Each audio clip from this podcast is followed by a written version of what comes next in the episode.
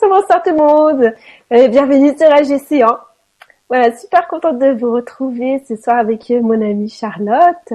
Et puis euh, pour vous parler d'un sujet euh, qui nous tient énormément à cœur, euh, bah, à savoir euh, tout ce qui se passe pour la petite âme qui arrive sur la terre et puis qui va qui va s'incarner dans un corps humain. Voilà. Et ben, si vous voulez poser des questions, donc comme c'est écrit en dessous, il faut aller sur le forum. Et voilà. Bonsoir Charlotte. Coucou Florence, bonsoir à tout le monde. Voilà, je suis ravie d'être là, je suis toute contente. Eh ben c'est ça, on est content aussi. Ouais. on est content, on est content. Euh, il y a peut-être des gens, ça peut arriver, qui te connaissent pas encore ah bah, j'imagine, attends. Bah ouais. Donc déjà, je peux les inviter à aller voir euh, les deux émissions que tu as déjà faites sur AGC1. Mais peut-être tu pourras nous rappeler euh, euh, qui tu es, mais tu vois, surtout dans ton lien avec les bébés, tout ce que tu as déjà fait, pratiqué, comment tu communiques avec eux? Ça marche, d'accord. Alors moi, je m'appelle Charlotte Huillard, j'ai 37 ans et euh, depuis toujours, j'ai l'impression que j'ai un lien vraiment particulier avec les bébés. Et euh, j'ai même l'impression que quand j'étais enfant, petite fille, vu que j'avais, je suis l'aînée d'une famille de, de 13 cousins cousines, même à ce moment-là, j'ai l'impression que j'avais un, lien particulier avec les petits loulous, avec mes petits cousins, et que j'aimais vraiment les regarder, et que je prenais beaucoup de plaisir à les regarder dans les yeux pendant des longs moments, et que je passais comme ça plein plein de moments de partage avec eux. Donc plus loin que je me souvienne, j'avais vraiment un lien euh, spécifique avec les bébés. Et ce lien continuait, et euh, j'ai étudié la psychologie à l'université de Liège. Et je me suis intéressée, euh, bah, pas forcément au bébé d'emblée, mais plutôt au mode de fonctionnement humain. Et j'ai étudié la, psychologie sociale des groupes et des organisations. Donc là, ça s'éloigne assez des bébés.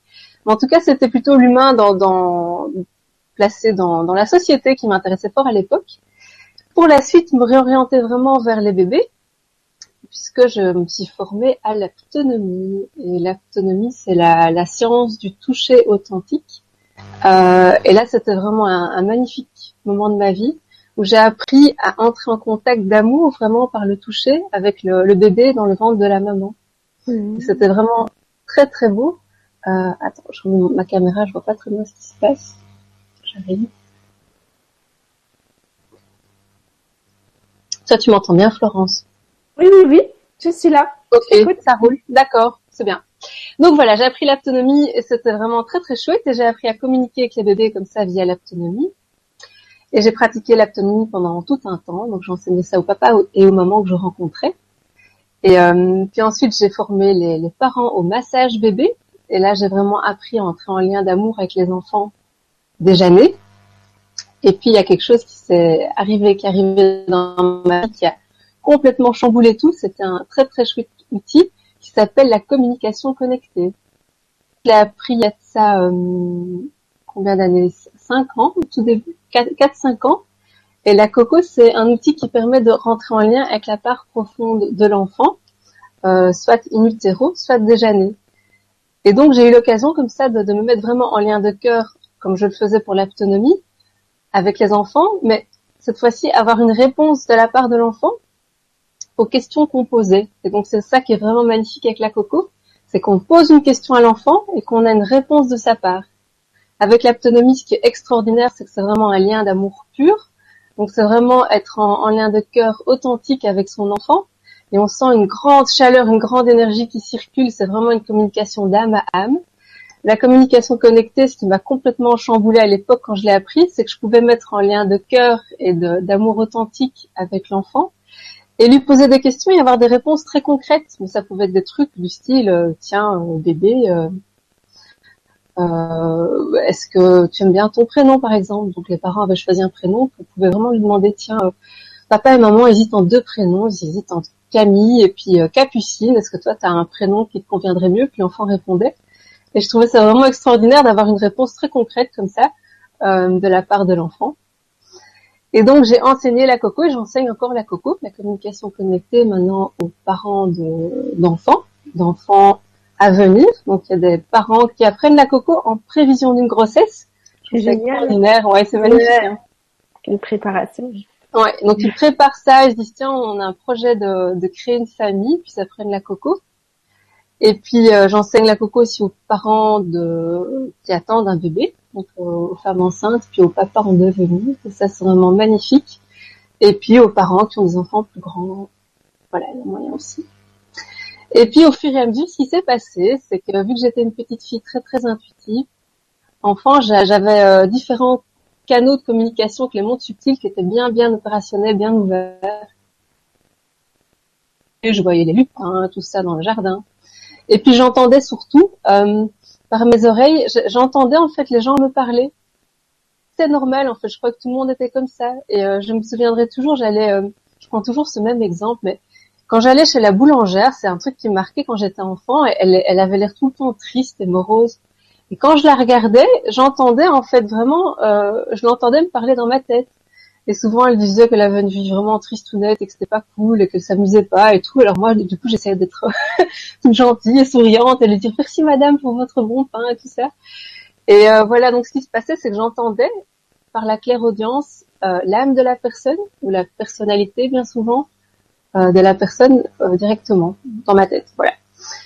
Et euh, j'ai fonctionné comme ça toute mon enfance. Puis je voyais des trucs aussi euh, par la claire vision. Enfin voilà, j'avais accès à plein plein de trucs. Et je suis dans une famille très très cartésienne. Et donc euh, voilà, ça n'a pas forcément été soutenu. Je crois que j'en ai même pas vraiment parlé beaucoup à ma famille. Et puis adolescente, j'ai. J'ai dit c'est souvent comme ça.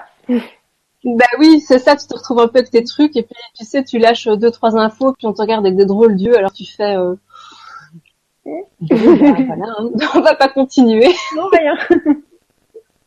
voilà, et puis j'avais des voix aussi pas toujours très sympathiques, et ça, euh, je crois que je me sentais un peu honteuse d'entendre ces voix-là. Et puis bien plus tard, j'ai appris que c'était tout ce qui est lié au, plutôt au bas astral et puis aux âmes en peine que j'entendais.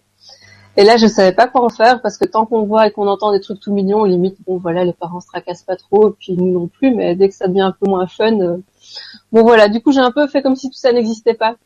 Et puis en pratiquant la communication connectée, c'est comme si euh, j'avais reçu un outil qui m'a sécurisé vraiment pour réouvrir tous mes canaux. Et donc j'ai eu l'occasion vraiment de réouvrir la clairaudience qui était déjà là euh, et de me faire confiance. Et donc ce que j'ai fait dans mes euh, consultations euh, de psy, c'est vraiment accueillir à ce moment-là les bébés et leur donner la parole. Et puis vraiment me donner l'autorisation de les écouter. Voilà. Et donc c'est ça qu'on s'était dit qu'on faisait ce soir, Florence. Hein. C'était vraiment discuter de euh, d'un bébé quand tu lui donnes la parole, ça parle de quoi? Voilà. Puis comme on l'avait dit, donc toi tu parleras de cet aspect du point de vue du bébé. Et puis moi, je vous parlerai un petit peu aussi du point de vue de l'adulte, ce qu'il exprime quand euh, il retourne dans ses souvenirs de bébé, quand euh, en général il est face à, à une problématique qu'il n'arrive pas à résoudre dans sa vie. Et puis euh, voilà, il y a des recherches qui ont été faites par rapport à tout ça et quel est l'impact de cette vie de bébé sur notre euh, vie présente. Cool, vais bien. euh, bah déjà pour commencer, donc quand tu discutes avec les, les bébés, euh, quel est le niveau de conscience qui s'exprime? Voilà. Et est-ce que tu le sais? Comment euh, Comment tu le sais? Ouais, super. Alors c'est vrai que euh, quand je mets en lien de cœur avec un enfant, donc la première étape c'est déjà juste me, me poser, m'ancrer et puis euh, accueillir l'enfant. Alors soit il vient à mon bureau, donc je l'accueille de visu, soit ça se fait par euh, donc je peux travailler à distance avec les enfants, qu'ils soient face à la caméra, mais souvent ils sont pas face à la caméra les petits bébés. souvent ils sont soit en train de dormir ou en train de jouer, ou ils viennent faire un petit coucou puis ils repartent jouer quand ils sont un peu plus grands. Mais donc voilà, il faut que l'enfant soit là. Et euh, ce que j'explique toujours aux parents aussi, c'est que c'est important que le parent explique qu'il y a un moment de rendez-vous prévu pour l'enfant, pour que ce soit euh, dit. Voilà, simplement dire bah voilà, chouchou, euh, tu as trois semaines. et voilà, j'ai pris l'initiative de prendre rendez-vous avec Charlotte pour te donner la parole, parce que voilà, moi en tant que maman, par exemple, j'ai vécu un accouchement qui n'était pas facile et et euh, je, prendrai le temps d'en parler avec Charlotte ou avec un, autre thérapeute, mais toi, je voulais te donner la parole par rapport à, à la naissance. Euh, la première chose qui est importante, c'est pour moi, voilà, d'informer l'enfant qui va avoir ce rendez-vous. Déjà, c'est une super belle démarche hein, de prendre un rendez-vous pour permettre à son enfant de s'exprimer. Euh, quel chemin parcouru depuis. mais oui, c'est vrai. Et on en parlait tout à l'heure hors antenne, quoi. Il y a, il y a combien d'années, Florence, tu me disais que les, les bébés, on pensait qu'il n'y avait même pas de sensation physique, quoi. Ah oui, ben, je vais vous en parler. Ouais, c'est euh, en 1920. En fait, c'est Autoran qui était un élève de Freud qui a commencé à dire mais euh, attendez euh, il me semble que là au niveau de la naissance là il se passe des choses euh, en fait finalement ça peut être traumatisant il se passe des choses et ça peut influencer notre vie. Et jusqu'à jusque là en fait on faisait comme si la vie elle démarrait bah, à partir du moment où on était vivant. Vivant. Enfin on était né je veux dire pardon. Et puis tu dois savoir aussi, il y avait même encore après, il y a, y a, eu des opérations, tu sais, sans anesthésie sur les ah pendant longtemps, hein, parce qu'il partit du principe que comme le système nerveux central n'était pas terminé, bah, ils sont rien. Mm. Donc euh, on revient de loin. On revient de loin, et je trouve qu'on revient de loin, mais ça va vite, quoi. Après, j'ai l'impression qu'il y a comme une accélération maintenant. Ah, les parents, ils vont prendre rendez-vous euh, carrément pour savoir ce que leur bébé a besoin de dire. Enfin voilà, c'est une qualité d'écoute euh, qui est géniale. C'est vraiment magnifique. Et ce qui est génial aussi, c'est qu'il y a certains parents qui prennent rendez-vous juste pour donner la parole, enfin, permettre à leur enfant de prendre la parole, alors qu'il n'y a, pas de souci. Tu vois, tout va bien. Mm. Enfin, je veux dire, euh, j'ai une maman comme ça hier euh, dans mon bureau avec son petit, son adorable petit bonhomme. Et elle me dit voilà, c'est juste un moment que je veux lui offrir pour qu'il puisse s'exprimer sur ce qu'il a envie d'exprimer. Ah, c'est trop euh, génial. C'est vraiment magnifique. Et ce petit bonhomme avait plein de trucs à dire. Il était hyper excité. C'était trop ah. beau à voir et tout allait bien. Mais voilà, il y avait peut-être des petites choses à améliorer sur la manière d'effectuer le change, tu vois, ou, ou peut-être sur l'odeur du lit à la crèche. des, pas des trucs euh, qui peuvent paraître anodins, mais voilà, c'est les choses que le petit loulou avait exprimées euh, sur son quotidien, quoi. Parce qu'il n'a pas la parole, il peut s'exprimer à travers moi comme ça. Voilà. bon, donc voilà, le premier, la première chose importante pour moi, c'est que l'enfant soit au courant l'enfant, c'est pas le bébé in utero, et c'est pas le bébé déjà né qui peut prendre son petit téléphone et me dire allô Charlotte, j'ai besoin de dire des trucs à ma maman, donc voilà. Euh, donc je demande que l'enfant soit vraiment au courant que le rendez-vous ait lieu. Alors du coup, il est au courant, en tout cas, euh, sa part profonde, donc son âme pour moi être au courant. La personnalité va pas forcément savoir. La personnalité pour moi, c'est le petit loulou qui a euh, semaine et, et, qui est en train de dormir. Qui a des crampes au ventre. Enfin, cet aspect-là, lui ne, sait pas forcément qu'il y a un rendez-vous, mais son âme sait qu'il y a un rendez-vous. Donc pour moi, du coup, ce qui va se passer, c'est que soit l'enfant sera euh, actif et éveillé, et euh, part l'âme se débrouillera pour qu'il ait dormi assez avant ou qu'il dorme un peu après pour être vraiment disponible en conscience et qu'on puisse regarder vraiment les yeux dans les yeux. Soit l'enfant va, euh, l'âme va faire en sorte que l'enfant fasse dodo parce que c'est peut-être plus simple pour lui, parce qu'on va parler de choses qui au niveau émotionnel sont fort intenses et donc c'est peut-être plus confortable pour l'enfant de faire euh, de dormir pour que ce travail se fasse tout en douceur. Voilà, donc ça c'est quelque chose que j'ai pu observer déjà, que l'âme intervient à ce niveau-là pour choisir comment le rendez-vous va se passer, éveillé ou endormi. Voilà. Et alors ce que je trouve vraiment super chouette et que j'ai pu expérimenter pendant euh, et que j'expérimente encore pendant toutes ces années, c'est que quand je me mets en lien de cœur avec un enfant, il y a plusieurs niveaux de conscience qui peuvent se présenter à moi d'abord. Donc, ce que je fais, c'est que je me mets en lien de cœur, donc avec le bébé, et je lui dis, voilà, chouchou, je suis à disposition pour toi. Voilà, je t'écoute, je suis là.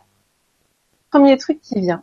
Et en fonction euh, de l'information qui vient, je vais me dire, tiens, c'est sa personnalité qui a des trucs à exprimer, ou c'est plutôt son âme, ou plutôt, tiens, et ça c'est exceptionnel, mais ça arrive, c'est vraiment la source qui, qui se manifeste à travers cet enfant. Au-delà de l'âme, enfin, incluant l'âme et la personnalité.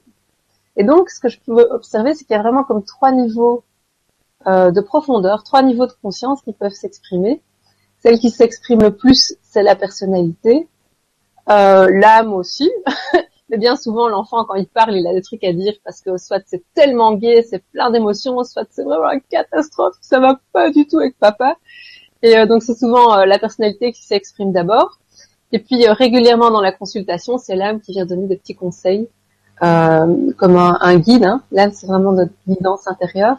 Et donc, elle va la parole pour donner des petits conseils comme ça, plop plop. Hum, voilà, donc trois niveaux de conscience différents. En tout cas, quand j'entends les enfants. Ouais. Voilà. Alors, euh, du coup, qu'est-ce que je peux dire par rapport à tout ça pour approfondir Eh ben moi, je vais te, je vais te poser une question. Euh, euh, l'âme, elle parle de quoi, par exemple? Alors, euh, est-ce qu'elle va parler de son chemin d'âme ou plus de la, la vie présente, là où il en est Ouais. À ce moment-là? Ouais. Alors tout dépend. Attends, je vais un peu me poser et voir ce qui vient.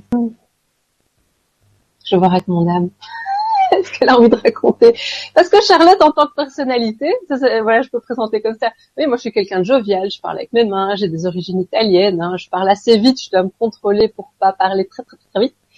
Et mon âme, elle est plutôt opposée, détendue, sereine, comme l'âme de tout le monde, et euh, plutôt douce. Voilà, ma nature à moi, c'est plutôt la douceur. Et ce qu'on va voir à l'extérieur, c'est plutôt l'énergie, le côté euh, comme ça. Et puisque là, Florence me pose une question sur l'âme, bah, c'est plus malin que ce soit mon âme qui réponde plutôt que ma personnalité. Ça aura plus de sens. Bon, du coup, qu'est-ce que j'ai envie de dire? Je sais même plus ta question, Florence. euh, un exemple, parce que tu as donné des exemples de ce que la personnalité du bébé peut avoir à exprimer, mhm. tu vois, et un exemple de ce que l'âme peut avoir à exprimer. Ouais, bien sûr. Alors, ce que je remarque, c'est que quand j'accueille en consultation des parents, par exemple, qui aimeraient avoir un bébé et pour qui ça se passe pas si facilement que ça, euh, qu'ils ont avoir un bébé d'une manière naturelle, physiologique, visiblement, c'est pas leur histoire à eux, euh, qu'ils ont fait plusieurs fécondations vitro et que, voilà, malheureusement, les, petits œufs n'ont pas forcément pris. Euh, là, ce qui se passe, c'est que j'ai l'occasion de mettre en lien avec la petite âme qui attend là, qui aimerait s'incarner. Et, du coup, ce que je vais percevoir, c'est vraiment à ce moment-là l'âme qui n'est pas encore incarnée dans le corps. C'est comme l'âme pure, qui est pleine de vie, pleine de joie, euh, pleine de sérénité, euh, qui a une coloration spécifique, qui est la coloration de l'âme en question. Je vous ai parlé de mon âme à moi, mais chaque âme a une coloration particulière, mais qui n'est pas encore empreinte d'une personnalité. Donc l'âme, elle va toujours bien, elle est toujours hyper rayonnante. Quand on la voit, c'est quelque chose de très majestueux, très très détendu, très très doux, très beau. Et donc cette âme-là, souvent, elle va aller voir ses parents et enfin, donc euh, l'âme rend visite aux parents euh, qui attendent un enfant avant de s'incarner. Et donc cette âme-là, souvent, elle comprend pas pourquoi ses parents sont dans un état comme ça de tristesse et délabrement. Euh, elle comprend pas quoi. et euh, voilà. Et donc quand on se met en lien de cœur avec cette âme-là, qui n'est pas encore incarnée, euh, et qu'on lui explique que voilà, maman et papa, ben et à ce moment-là, c'est même pas maman et papa encore, parce que l'âme n'est pas encore euh, vraiment euh, identifiée quelque part au rôle de l'enfant. Euh, donc c'est l'âme qui dit, bah voilà, admettons euh, Caroline et Jonathan, bah voilà, ils n'arrivent pas à avoir des enfants, et donc ils sont vraiment très très tristes parce qu'ils ont l'impression qu'ils ont perdu plein plein de bébés. Et voilà, elle, ce qu'elle ressent simplement, c'est la joie à l'idée de, de rejoindre cette famille et c'est hyper porteur et c'est vraiment, ça fait beaucoup beaucoup de bien aux parents qui attendent un enfant pour qui c'est pas si facile de se mettre, d'avoir des informations de cette âme qui, qui va bien, euh, qui est juste hyper dans la joie et qui, qui voit la, la valeur et la beauté des parents qu'elle a choisis. Et euh, voilà, donc ce sont des messages d'amour pur les âmes, voilà simplement. Euh, voilà, alors un peu plus tard, si cette petite âme en question dont on parle, qui va s'incarner dans la famille de Caroline de Jonathan, euh, ce qui se passe une fois que l'âme va vraiment s'incarner euh, dans un corps physique, donc voilà, là pour le coup, la fécondation vitro a marché, chouette, chouette, chouette. Euh, la petite âme du coup va vraiment incarner ce corps. Ce qui va se passer quand je me mets en lien de cœur avec elle, et donc que les parents, admettons, reviennent en consulte, tout contents, sans ça y est, ça a pris Charlotte, youhou, on va être parents à ce moment-là, ce qui va se passer, c'est que je vais me mettre en lien avec cette même âme et je vais reconnaître sa coloration. C'est plus forcément elle avec toute sa confiance et, sa foi dans le fait que bah oui, tout se passera bien. Mais pourquoi est-ce qu'ils se tracassent mes parents? Forcément, ça va aller. et là, ce qui va se passer, c'est l'âme qui va parler, et déjà emprunt de toute une série de d'événements qu'elle a vécus, euh, qui ne sont plus elle en tant que telle. Donc, euh, admettons que si euh, pendant le euh, l'implantation, on a implanté deux ou trois petits euh, débuts dans comment on appelle Florence les tout petits débuts, les morulas, donc je sais pas quel stade on implante. Les tout tout petits débuts de cellules. Admettons qu'on en ait implanté trois. Et elle donc, euh, bah, elle était dans le, le, corps qui était viable, qui continuerait à bien se développer. Et puis, bah, il se trouve que euh, moi, je rencontre cette famille, euh, je sais pas moi, quand la maman est à un mois, un mois et demi de grossesse. Et quand je me mets en lien de cœur avec cette petite âme-là, ce qu'elle va m'exprimer en premier lieu, c'est vraiment de la tristesse, une tristesse profonde, un désespoir. Mais quand je dis, ah, mais tiens, euh, comme ça, bah, du coup, elle va dire, mais tu sais, voilà, on était trois, quoi. On était trois bébés, il y avait trois âmes dans ce corps, et puis là, je me retrouve tout seul, quoi. Et je suis dépitée, je suis triste, et, et je pensais que ça irait, mais c'est dégueulasse. Alors, il peut développer des émotions différentes. Soit c'est la, colère, ça, ça, ça, peut être la trahison, euh, ça peut être vraiment euh, une forme de dépression profonde, toute une série d'émotions que l'enfant va pouvoir exprimer, parce qu'il est tellement dépité que les, les deux petits euh, embryons qui avaient été implantés aussi, eux ne continuent pas leur chemin de vie. Et donc, ce que je vais écouter alors, c'est l'âme, bien sûr, mais l'âme teintée d'un début de personnalité. C'est comme ça que notre personnalité, quelque part, se crée. Et c'est comme ça, quelque part, que la vie va, va, va se goûter, euh, parce que ce qu'on est tous au-delà de l'âme, c'est quelque chose de bien plus vaste, de bien plus grand, euh, qu'on peut appeler la source, qu'on peut appeler euh, la conscience, l'unité. Bon, après, ça chacun euh, l'appelle à sa manière, mais ce qu'on est, c'est vraiment quelque chose de très très vaste qui s'incarne dans une âme, qui s'incarne dans la matière, dans un corps. Et, donc la source va vraiment s'amuser quelque part et, vivre l'expérience de bah, d'aller dans un corps et de perdre quelque part un petit frère, un jumeau, une petite sœur jumelle. Et, et, voilà, et donc euh, ce qui va s'exprimer, c'est la personnalité à ce moment-là. Et donc la, chose à faire, c'est simplement bah, l'écouter, l'accueillir, euh, donner la parole à, cette petite âme-là, puis en parler aux parents et entamer tout un processus de deuil et d'intégration de, cette réalité-là pour l'âme, juste pour pouvoir l'accompagner dans, dans ce qu'elle vit, dans ce qu'elle traverse. Voilà. Donc c'est comme ça que la personnalité se crée et la manière dont cette personnalité va se créer va avoir un impact, par exemple, sur la manière dont elle va vivre euh, la naissance. Donc admettons toujours cette même petite histoire de cette même petite âme a perdu voilà frère et sœur. Et puis là, ça va être le moment de, de la naissance. Et là, pareil, on a de un rendez-vous. Et, quand je lui donne la parole, euh, j'écoute les parents, bien sûr, qui ont plein de choses à raconter. Peut-être qui ont peur parce qu'ils disent ah, c'était tellement difficile pour nous d'avoir un enfant qu'on a tellement envie que ça se passe bien pour lui, quoi. On a vraiment envie du meilleur, on a envie de lui épargner des souffrances. Euh, tu nous avais dit, Charlotte, déjà que tu étais tout dépité, très en colère d'avoir perdu euh, son frère et sa sœur. Puis là, on voudrait vraiment une naissance parfaite, quoi.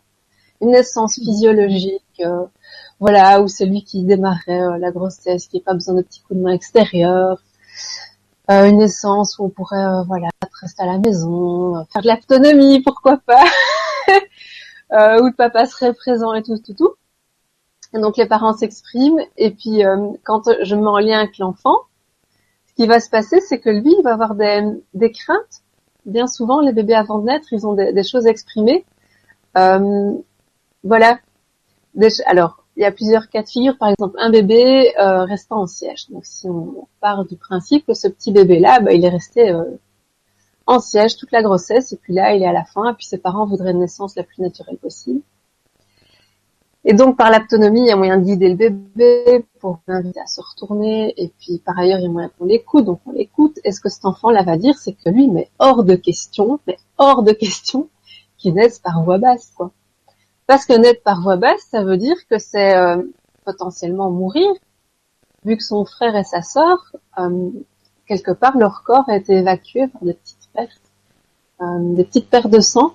Parce que on va dire que c'était, je sais pas moi, 4-5 semaines euh, de grossesse, donc c'est une toute petite perte de sang, et que l'enfant a vraiment associé que, euh, bah voilà, hein, la, la, voie de naissance, c'est vraiment pas une voie de vie, hein, clairement c'est une voie de mort, donc euh, non, non, moi je reste en siège, j'ai bien compris que le siège c'était nickel, donc l'enfant reste en siège. Et, euh, du coup, si je me mets en lien plus loin avec lui, et que je vais voir au niveau plus de son âme ce qui se passe, euh, ce que son âme va m'exprimer, c'est par exemple euh, que dans d'autres vies, dans d'autres vies passées, dans des vies passées, donc l'âme a accès à tout ce qui est karmique. dans des vies passées, ben cet enfant-là, à plusieurs reprises, il est, mort en, couche. Ou bien cette âme était une maman qui a perdu à plusieurs reprises des enfants d'une manière vraiment pas chouette dans un passé plus ou moins lointain que vraiment le, ce qu'elle est venue vivre et expérimenter dans cette vie-ci, c'est une naissance accompagnée. Ça, j'ai beaucoup beaucoup de bébés qui, qui restent en siège et euh, parce qu'ils ont vraiment envie d'être accompagnés et soutenus dans leur naissance par euh, tout un une panoplie de personnel médical. Ils ont envie que le gynéco soit là, les sages-femmes, le papa, que tout le monde ait peur pour eux quelque part. Parce que comme ça, ça montre vraiment qu'on pense à eux et vraiment de se sentir super en sécurité, en sécurité. Mais c'est génial parce que tu donnes vraiment un autre point de vue à tous les parents qui ont qui ont vécu ça, quoi. Mais oui, mais c'est c'est fou, tu sais, parce que ah oui, ça ça m'étonne moi-même, mais je trouve ça tellement beau parce que du coup cet enfant-là, mm. La naissance la plus parfaite à vivre pour lui, pour lui, c'était une naissance par césarienne. Voilà. Et encore mieux, césarienne programmée, quoi. Le truc, le bébé est gros, en siège, il a une grosse tête, hein, c'est débrouillé pour une grosse tête, il passera pas. La maman a un petit bassin, donc là, elle a vraiment choisi tout pour être sûre de démarrer la naissance par voie basse, quoi. Mm. Et euh, donc voilà, juste donner la parole à cet enfant, à son âme, lui dire, bah, lui permettre de dire, bah tiens, moi, je veux vraiment naître par euh, césarienne, quoi. Ça va apaiser la personnalité aussi. Tu vas faire ah ok. Ça va je peux me détendre c'est bon. Euh, la maman du coup ça lui permet d'intégrer aussi parce que ah oui c'est déculpabilisant en plus c'est mais oui et puis cette maman tu sais faisait aussi plein plein de choses plein plein de films. Mm. Et puis euh, puis voilà cette maman aussi peut-être que c'est quelque chose qui est fort soulageant pour elle par rapport à d'autres vies qu'elle aurait vécues ou par rapport à cette vie-ci donc euh, voilà, tous ces niveaux de conscience qui communiquent en permanence et à la fois, ce qui est magnifique aussi, si on se met en lien avec euh, avec la source, avec vraiment notre notre ADN euh, à nous, les humains, puis à tout ce qui nous entoure, des plans de ces plans-ci ou des plans parallèles, c'est que chaque chaque chose qu'on va vivre est fondamentalement juste. Et ça, c'est génial aussi parce que quand on écoute un enfant, un truc avec lequel il n'est pas d'accord, quoi. Et par exemple, voilà, il voulait vivre par césarienne et eh ben, il vit sa césarienne. Et puis après, ben, sa maman, elle est un petit peu euh, plus handicapée parce qu'une césarienne, mine de rien, c'est une opération. Euh... Hmm. Et puis cet enfant, quand je le réécoute et qu'il est né, il, va être super fâché parce que sa maman lui a pas donné son premier bain, quoi. et c'est pas cool. Et il est très en colère. Et ce qui est super beau, c'est que cette colère, en fait, cette réaction d'être en colère quand un truc ne va pas comme il veut, ça vient d'où? Ça vient du tout tout début, quand il a perdu ses, petits jumeaux. Et c'est cette réaction-là qui a conditionné tout le reste de son fonctionnement pour le, reste de sa vie humaine, quoi. Donc ça veut dire que c'est un enfant s'il a développé la colère quand il a perdu ses, jumeaux, parce que c'était la seule manière qu'il avait trouvé pour rester debout et droit faire face à, la vie. Eh ben plus tard, à chaque fois qu'il y a un truc qui lui conviendra pas, c'est cette même colère qui se manifestera. Hmm. Et c'est super beau et c'est super juste quoi. Et ça veut dire que cet enfant a vraiment expérimenté ça, réaction humaine qui est mieux qu'une autre. Je veux dire, c'est pas facile en tant que parent d'avoir des enfants colériques. Hein, D'ailleurs, on dit des enfants colériques. On colle des étiquettes. Euh, mais c'est juste génial parce que c'est juste la manière qu'ils venaient, euh, dont ils venaient euh, vivre leur vie sur Terre comme ça. Voilà, voilà pour le petit topo. Petit challenge. Ah génial. Voilà. Et puis euh, après, donc tu voulais nous expliquer de quoi parlent les bébés? Ouais. Tu vois, selon euh, le début de la grossesse, la naissance, les premières semaines de vie, parce qu'ils ont des des centres d'intérêt qui sont différents. Ouais, ouais, tout à fait. Attends, je regarde ce que j'avais écrit. Alors, les bébés au tout début, euh, donc les parents viennent d'apprendre qu'ils attendent un enfant quand on les, écoute. Euh, ce dont ils vont parler souvent, c'est simplement qu'ils sont super heureux d'être là. C'est souvent très très beau, c'est un grand moment de, de gratitude, quoi. C'est vraiment les enfants qui vont remercier les parents de les accueillir. Conscience vraiment de de la famille qu'ils intègrent, vu qu'ils ont pris le temps de la visiter pas mal avant.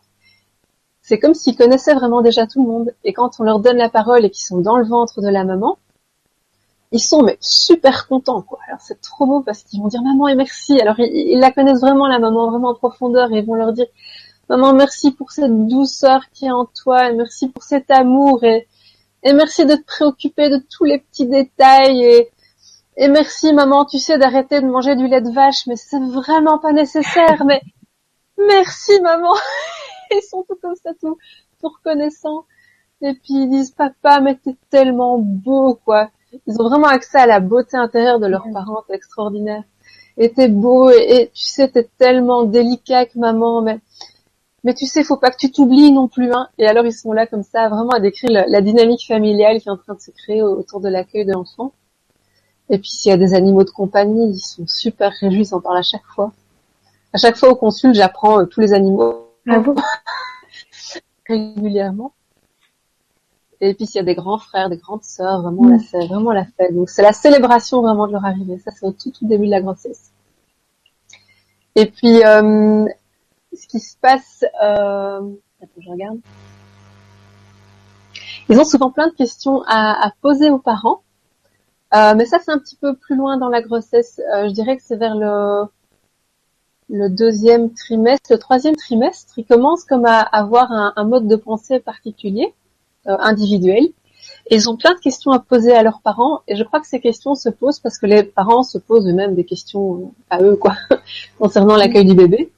Donc souvent les consultations quand la maman est enceinte de 4, 5, 5, 6, 7 mois, disons, ils ont des questions à poser sur, euh, bah tiens, euh, et pourquoi tu veux m'appeler comme ça moi je crois que j'aime autant un autre prénom, ou euh, ils ont des, avis très tranchés sur la couleur de leur chambre à coucher.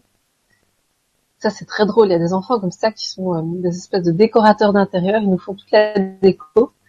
Et alors le meuble je voudrais là, et alors euh, tu sais le soleil qu'on a vu l'autre jour chez Ikea, là tu vois les petits autocollants, eh ben oui tu vois maman à celui-là j'aimerais bien le mettre près de la fenêtre en haut comme ça, même quand il fait moche, je vois le soleil, tu vois.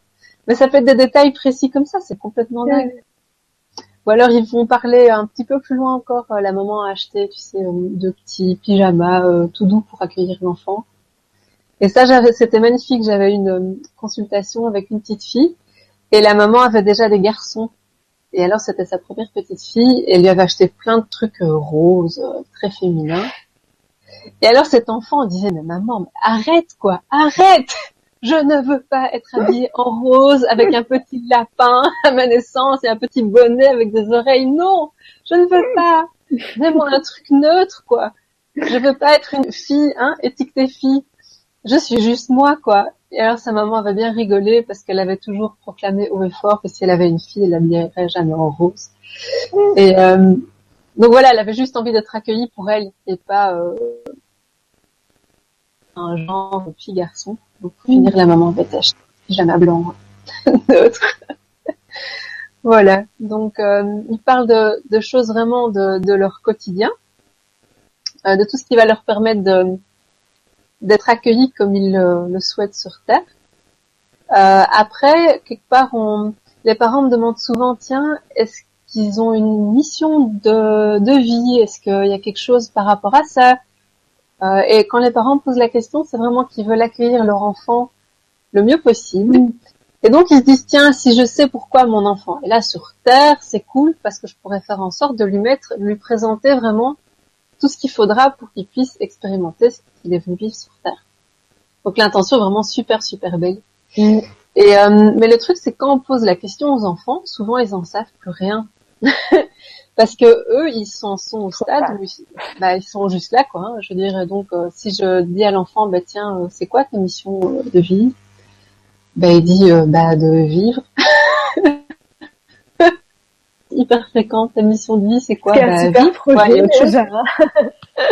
oui c'est ça. Et c'est super beau quoi mais oui souvent c'est de vivre hein, maman quand même. Ah oui mais tu es là pourquoi? Ben voilà, et souvent il y a comme un décalage entre ce désir super beau et super généreux de savoir pourquoi ils sont là et la réponse de l'enfant, mais qui est tellement pleinement là, quoi. Les bébés, quand ils arrivent sur Terre, mais ils sont là. Oui, bah, dans le dit pourquoi t'es là, ils sont dans le présent, c'est ça? On te dit pourquoi t'es là, on dit bah, euh, je sais pas, je suis là. Je suis. je suis maman. pourquoi tu me demandes ça?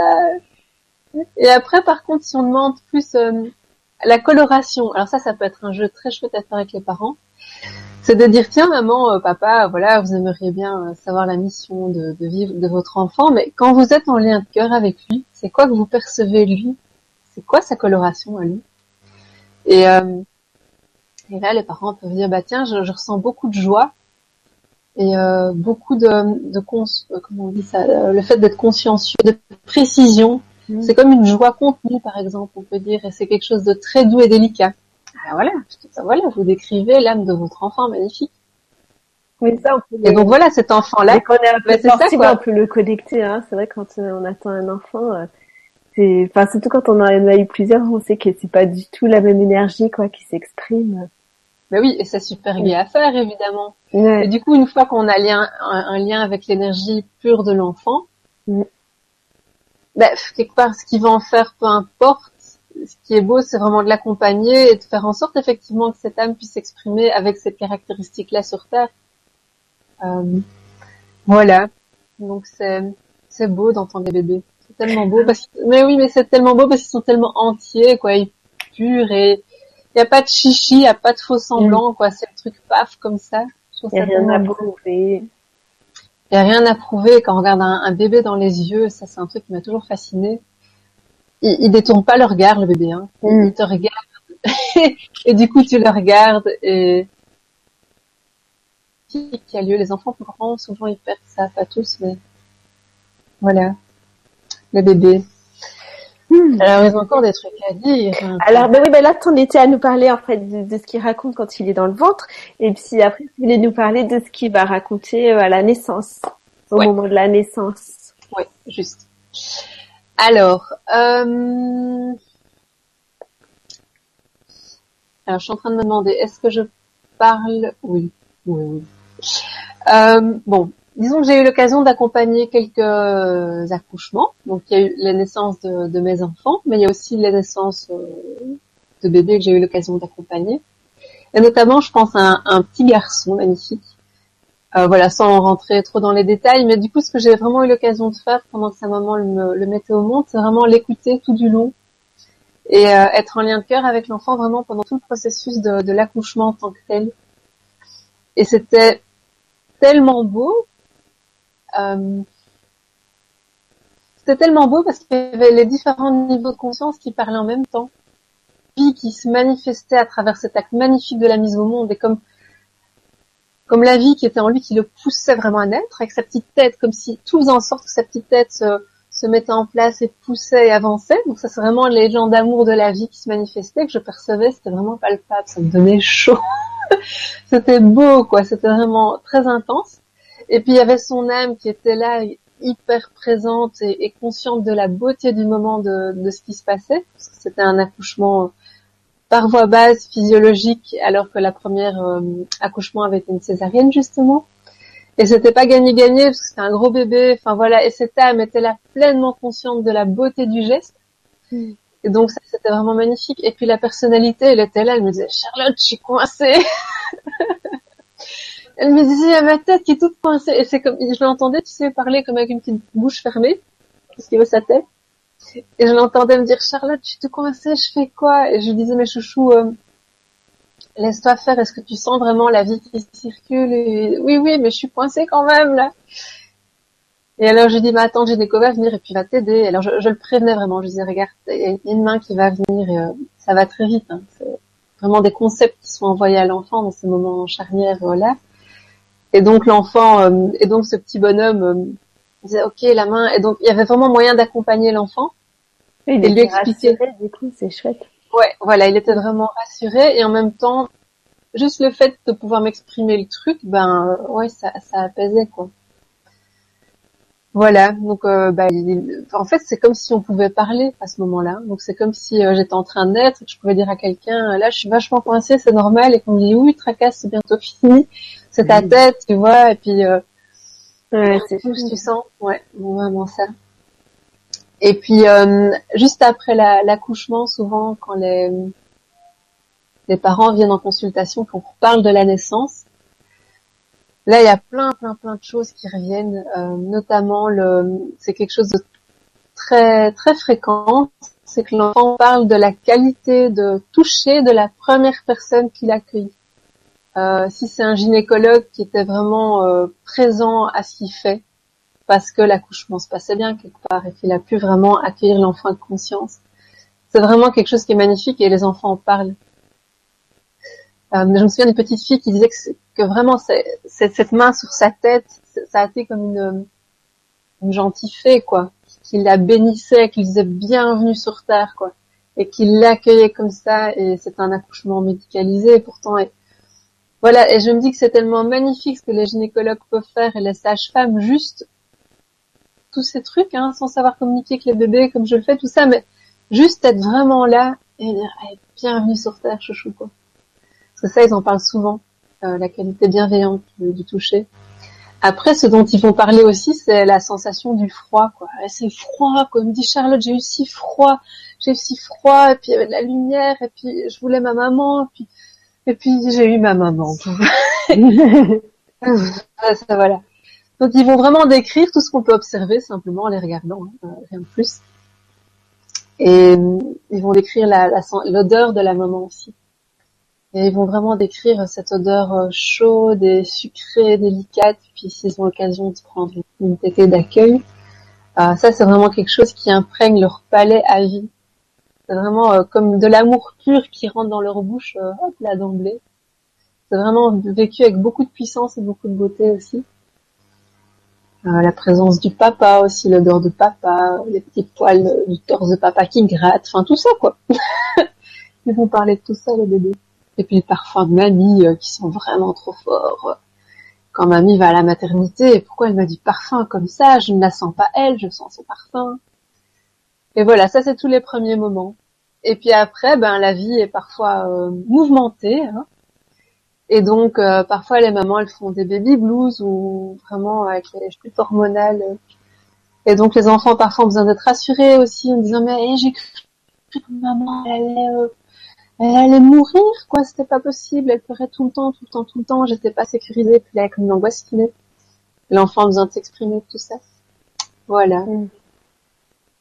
C'est multiple, hein, c'est vraiment euh, une histoire et pas l'autre. Et c'est ça qui est beau. Quand j'entends un enfant, je sais jamais ce qu'il va raconter à l'avance. Mm. Qui est différent. Rien que de pouvoir être entendu, c'est tellement précieux. Mm, tout à fait. Ah, génial. Voilà. N'est-ce pas Voilà. Je peux vous... Ouais, je peux vous parler un petit peu de ouais, psychologie périnatale. Parce que du coup, comme tu connaissais pas, ça va. Oui, ça, ça, parle de la même chose, mais euh, je sais la réflexion que c'est vraiment, euh, bon, c'est ancien et puis c'est vraiment un point de vue au niveau de la personnalité, tu vois. D'accord. Euh, Qu'est-ce que je voulais vous dire déjà? Oui, déjà pourquoi euh, en fait euh, pourquoi est-ce que on dit que ce moment-là de ce moment périnatal donc de où le, le, fœtus va grandir et puis euh, le petit bébé là pourquoi tout ça ça va influencer notre vie? Parce qu'évidemment comme ce qu'on vit après bah tout s'imprime dans le cerveau à un moment où le cortex frontal il n'est pas encore développé donc on est vraiment dans la sensation, dans le ressenti, puis un ressenti qui est à 100% parce qu'il n'y a pas de défense encore. Donc euh, tout s'imprime, c'est très très fort. Et puis après, pourquoi est-ce que ça va influencer notre vie? C'est parce que euh, quand euh, quand on vit quelque chose qui va nous stresser, eh bien en fait, je sais pas si vous savez, mais l'amygdale, elle va couper le cortex frontal. Donc toute notre capacité de réfléchir, de réagir comme on sait bien faire, avec tolérance, bienveillance et tout, tout ça c'est complètement coupé parce que on est dans un stress, et donc on est dans une situation un peu de vie ou de mort, c'est comme ça qu'on le vit à un niveau profond. Et donc tout ce qui va nous rappeler un stress de notre vie intra-utérine euh, ou après, ça nous remet dans cette situation-là. Et donc mhm. évidemment, on n'en a pas forcément conscience tant qu'on n'a pas fait ce, ce, petit travail sur soi. Mais par contre, au niveau émotionnel, on est complètement à fond dedans.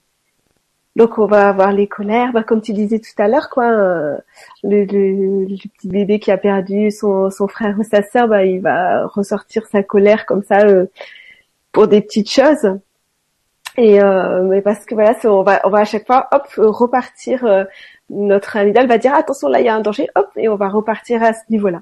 Donc, euh, ben, à moins de faire un travail là-dessus, ben, on, voilà, on va se coltiner ça toute la vie. J'ai une belle question, Florence. Elle est où l'amygdale dans le cerveau? Elle est, en fait, au niveau du cerveau émotionnel. Uh-huh. euh, c'est au milieu, je sais pas. C'est au milieu quelque part. au milieu du cerveau, tu vois. Derrière. T'as ton cerveau euh, émotionnel là et puis elle est là, l'amygdale. D'accord, ok. J'essaie de situer, tu vois, je suis en train de chercher pendant que tu me parles. J'ai fait amygdale, manifeste-toi, tu sais. Bah disons que c'est elle, c'est elle et puis euh, euh, et l'hypophyse voilà, qui vont ré- régir tout ça, toutes ces réactions. Ok, je suis en train de la sentir, c'est rigolo. Pardon. Ah bon, bah, c'est pas très important, c'était juste pour expliquer le, ce processus qui fait que euh, bah, quand on a eu un, un, traumatisme comme ça dans sa vie intra-utérine, bah, on va continuer à le vivre tout le temps, tout le temps sans en avoir conscience. Et maintenant, je, je vais vous expliquer le genre de traumatisme qu'on peut avoir. Voilà. Sauf que, évidemment, de nos jours, vous pouvez avoir... Euh, vous pouvez avoir affaire à Charlotte qui va tout verbaliser et tout, et puis il y aura pas de traumatisme, c'est pas, c'est plus obligatoire. Mais bon, c'était euh, c'était intéressant quoi de euh, d'avoir toutes ces informations pour faire avancer la psychologie. Donc, tout à l'heure, j'ai déjà parlé, donc c'est déjà de cette prise de conscience du traumatisme que peut être la naissance et de comment ça peut euh, influencer notre vie après. Et ça, euh, sans parler de traumatisme, peut-être les parents l'auront remarqué, c'est-à-dire que l'énergie, il y a une énergie particulière à la naissance d'un enfant, et elle, nous dit vraiment beaucoup de choses sur l'enfant. Enfin, moi, je trouve, pour en avoir eu deux, que c'est pas la même énergie et c'est très spécial, quoi. Et puis la façon dont ils naissent, par exemple, ma fille, elle, elle, a attendu longtemps, ça a été long et tout. Bah, maintenant, elle a une persévérance dans la vie qui est incroyable et la façon dont l'enfant naît aussi, c'est pas anodin par rapport à sa personnalité. Voilà. Euh, donc, alors, je voulais vous parler euh, de, des travaux de Groff. Donc, euh, je vous dis très rapidement aussi pour parce que je pourrais passer des heures et des heures. Donc, Groff, c'était un psychiatre tchèque, Stanislav Grof. Grof, il s'appelle, pardon. Et donc, il est né en 1930 pour vous situer un petit peu dans le temps. Et donc, il a été un des pionniers de la recherche sur les états modifiés de conscience. Vous savez, c'est tous ces états dans lesquels on se retrouve quand on lâche notre niveau bêta, là où on réfléchit, on pense. Donc dès qu'on est en méditation, en relaxation. Et mais lui, ce, ce coquinou, il a commencé ses travaux en fait grâce au LSD. Oh. Ouais. de nos jours, on pourrait plus du tout le faire, ça. Mais euh, la plupart de ces recherches sont basées sur la prise d'LSD. En même temps, on pourrait plus le faire, mais en même temps, euh, euh, on peut très bien obtenir les mêmes résultats par l'hypnose ou, ou vous pouvez le revivre en rêve aussi. Ça vous est peut-être déjà arrivé de vivre ces expériences-là dans vos rêves ou en méditation. Enfin, voilà, c'est le LSD n'était pas indispensable, mais bon, lui, il est passé par là. Et donc, il a recueilli euh, sur des patients. Hein, euh, donc, je précise sur des patients, donc sur des gens qui venaient parce qu'il y avait problème. Il a recueilli énormément de, de vécus. Et il a essayé à partir de là de faire une cartographie de l'inconscient. C'est-à-dire, voilà, qu'est-ce qui, qu'est-ce qu'il y a dans l'inconscient, qu'est-ce qui se passe. Et c'est comme ça, donc euh, cette cartographie, je vous résume très brièvement, bah, il y a l'inconscient freudien qu'on connaît tous, euh, le moi-je, euh, euh, qui donc qui va de la naissance, enfin la petite enfance à la mort. Et puis donc il y a tout le, après il a découvert tout le côté périnatal, donc tout ce qui s'est passé dans la vie euh, intra-utérine, ça c'est Otto Rank dont je vous ai parlé tout à l'heure qui était pionnier là-dedans. Et puis après il y a tout le côté transpersonnel, donc c'est-à-dire ce qui se passe au niveau de l'âme. En fait, quand on n'est pas dans ce corps, et eh ben on se rend compte qu'il y a encore des souvenirs qui ressortent. Et donc euh, voilà, il a essayé d'explorer tout ça euh, au niveau de l'âme et puis aussi au niveau euh, transgénérationnel, puisqu'on a aussi plein plein de mémoires qui nous appartiennent pas forcément, mais qui sont de l'ordre de l'inconscient collectif. Donc c'est tout ça qu'il a décrit. Et puis euh, il a il a fondé avec euh, un autre qui s'appelait Maslow, Abraham Maslow, la psychologie transpersonnelle, donc pour parler de tous ces aspects euh, de, la personne. Et donc ce dont je voulais parler là ce soir particulièrement, c'est par rapport donc à cette vie intra-utérine et cette naissance.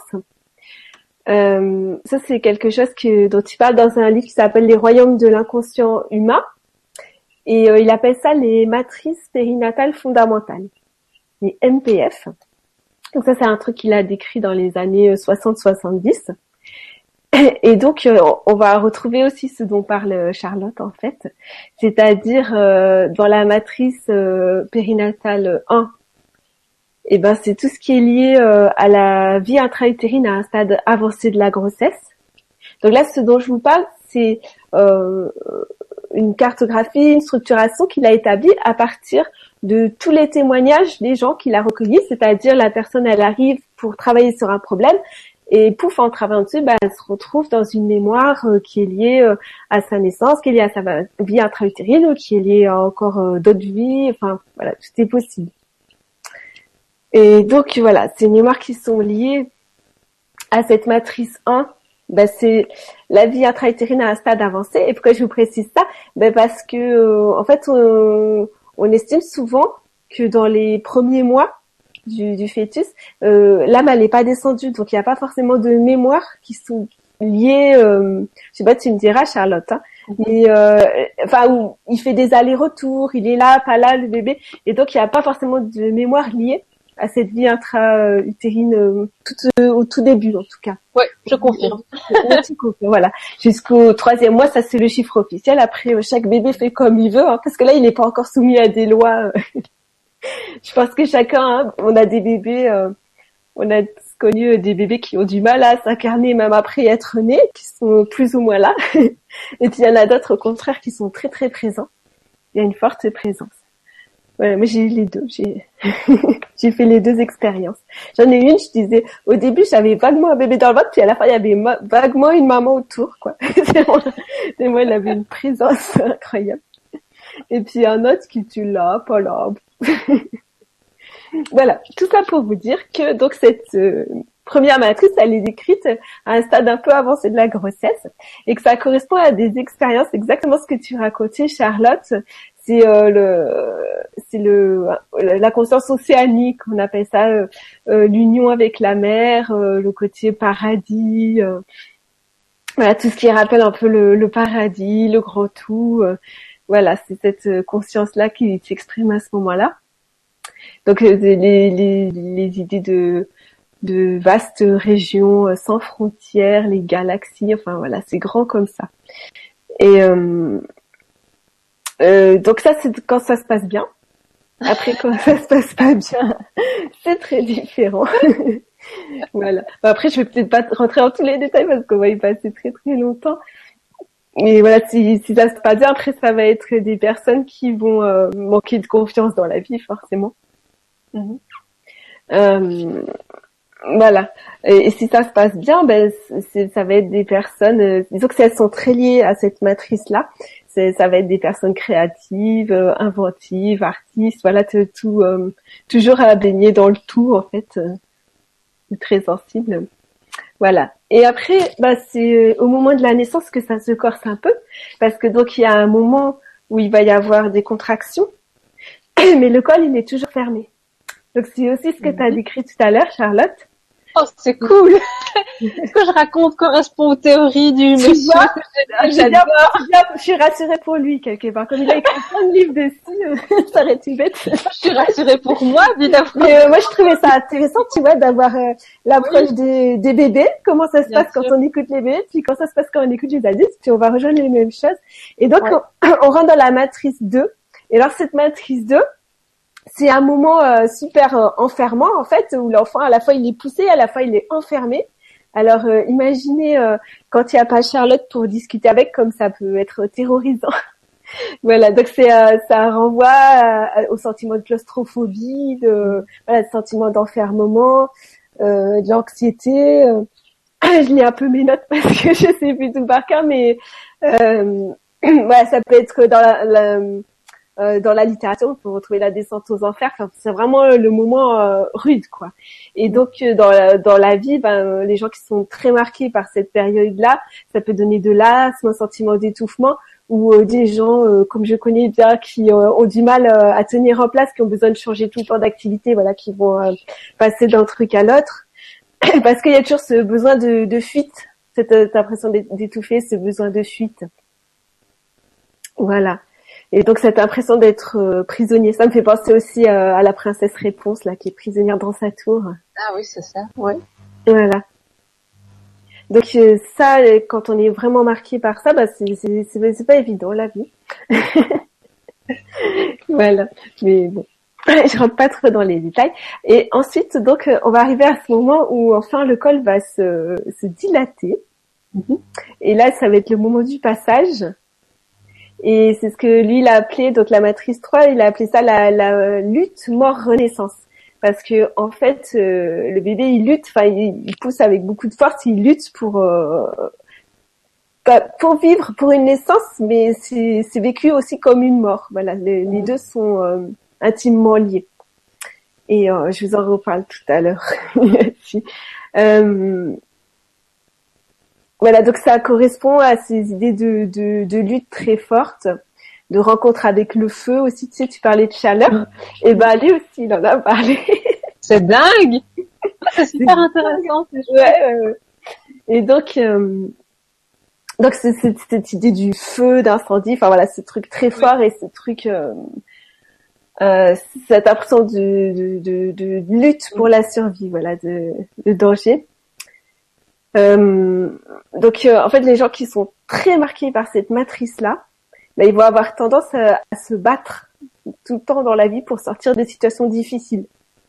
Mhm. Voilà, ça va être une galère après une autre galère après une autre galère, et sûr, ils sont dans ce combat, dans un combat permanent.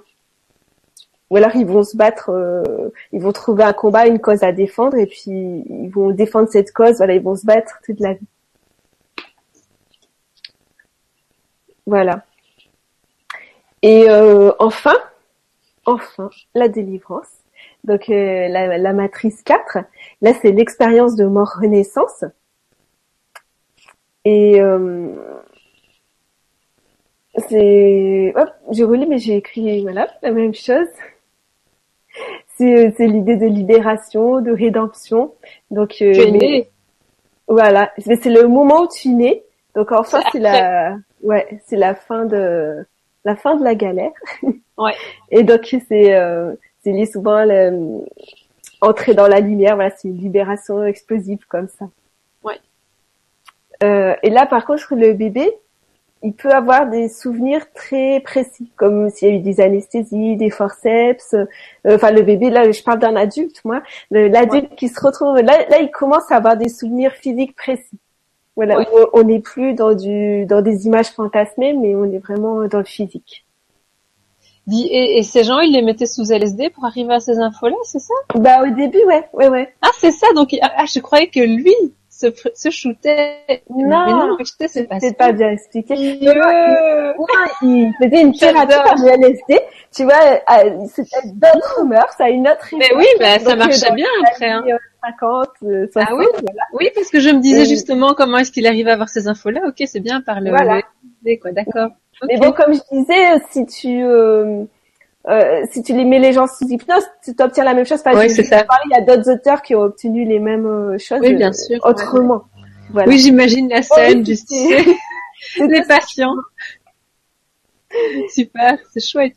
Et en même temps, si tu veux, le fait qu'ils étaient sous LSD, lui, il est sûr à 100% qu'il n'y avait pas de contrôle de la personne et que les infos qu'il recevait, tu vois, enfin, souvent il décrit, c'est super intéressant de lire son témoignage parce qu'il dit, ça je pensais pas du tout que c'était comme ça, mais vraiment les gens me l'ont tellement dit que j'étais obligée d'admettre, enfin tu vois, c'est ça. C'est euh, juste, il est ouvert d'esprit et puis euh, il prend toutes les infos quoi. il dit c'est vachement novateur, hein. Enfin, pour l'époque, c'était vraiment euh, un pionnier, ce monsieur. Ouais, ouais, ouais. Euh, voilà, puis après, bah, il en est arrivé donc euh, à étudier euh, le transpersonnel parce que forcément, il y a des il y a des mémoires qui cadraient avec rien de tout ça, qui étaient encore au-delà. Mais souvent, on se rend compte qu'il y a des résurgences, il y a, il y a, il y a pas, comment dire, c'est pas sans lien entre les mémoires de vie, les mémoires euh, intra-utérines et puis ce qu'on va vivre ailleurs. Souvent, c'est des, des, répétitions, en fait, jusqu'à ce qu'on ait pu enfin intégrer et, régler tout ça. Et euh, aussi, un autre point important, c'est qu'en fait, en faisant vivre tout ça à ces patients, eh ben, il leur permettait de, de guérir, d'aller mieux dans leur vie. Mm-hmm.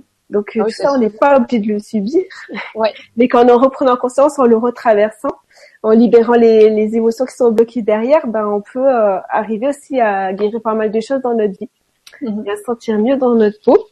Et donc je voulais vous parler aussi de Elisabeth Kubler-Ross. Alors elle, c'était un petit peu plus tard, mais j'ai pas les dates en tête comme ça. Uh-huh. Elle a écrit par exemple euh, La mort est un nouveau soleil et euh, elle c'est uniquement, euh, elle mettait les gens uniquement sous, euh, euh, elle leur faisait faire des expansions de conscience, voilà. Non non, j'allais dire c'est l'hypnose, mais c'est même pas ça, c'est l'expansion de conscience. Il y a des gens qui appellent l'hypnose l'expansion de conscience, donc euh, bon. D'accord. Voilà.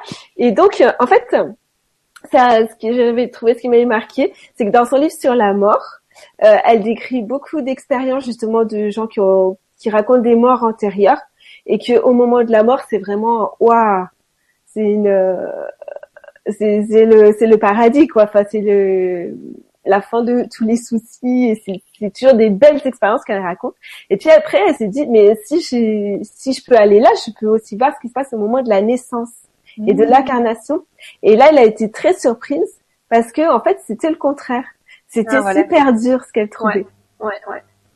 Et Ah, bon, c'est pareil, c'est des thérapeutes, donc euh, forcément, ils vont recevoir les témoignages de gens qui sont pas, euh, tu vois, je veux dire, c'est, on n'est pas obligé de vivre des choses dures à la naissance pour autant.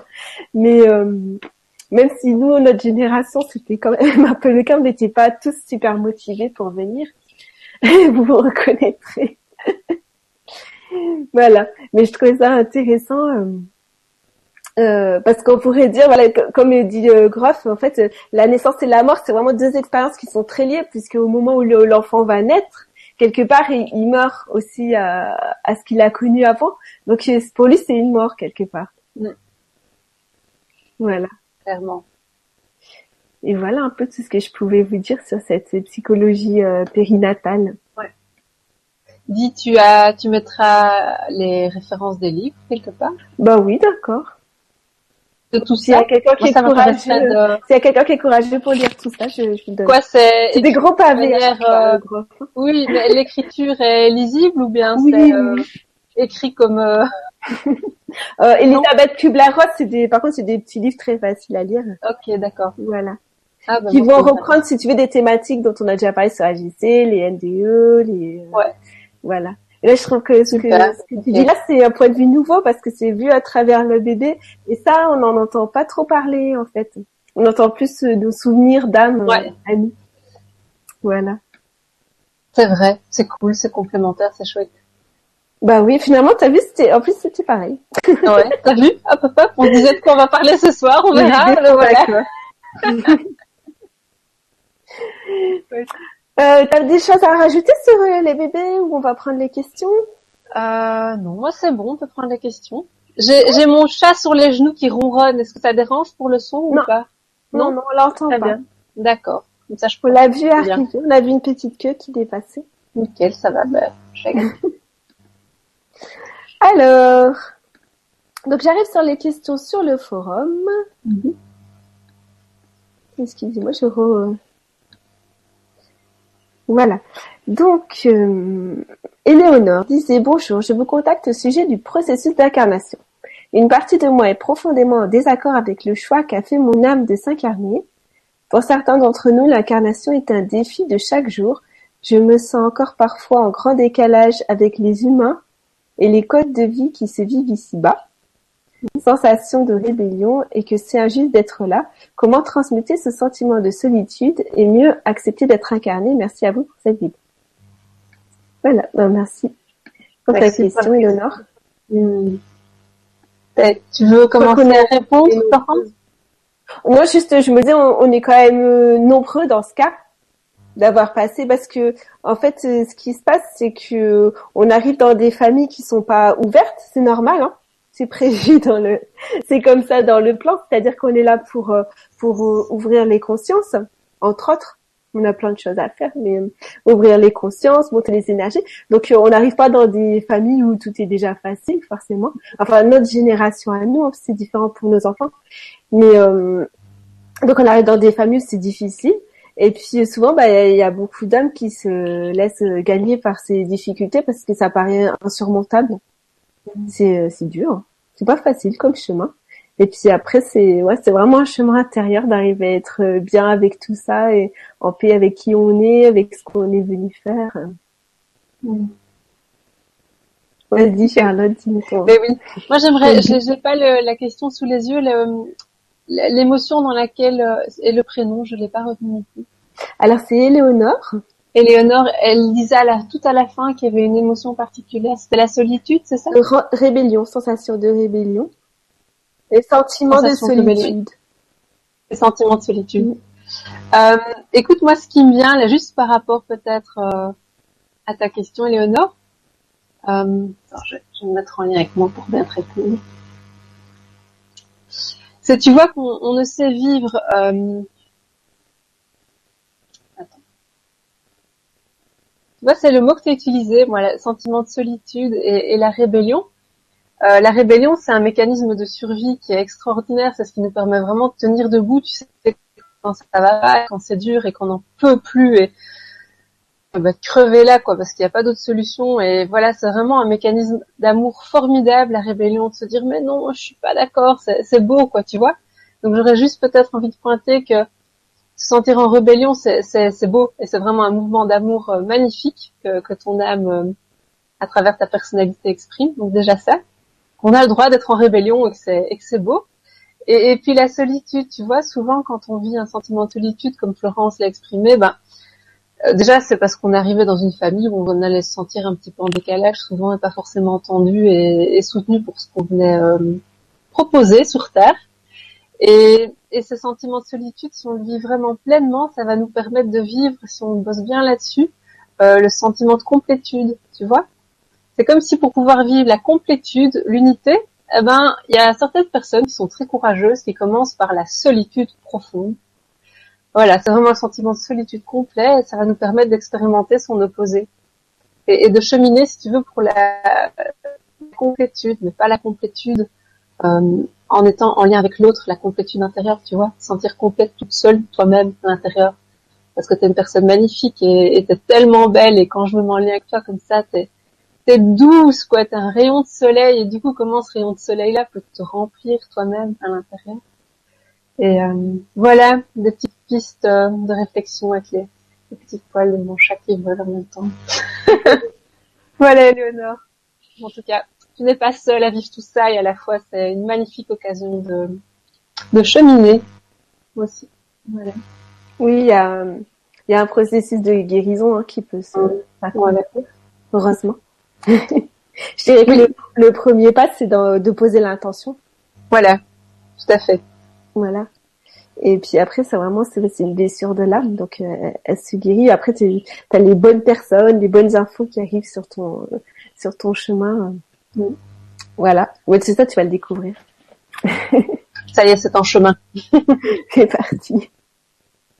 Voilà, bah, bon chemin en tout cas. Alors, je lis la question maintenant de Malijane qui dit Je m'interroge encore au sujet de mon fils de 13 ans. Belle grossesse malgré une séparation vers le cinquième mois et très bel accouchement.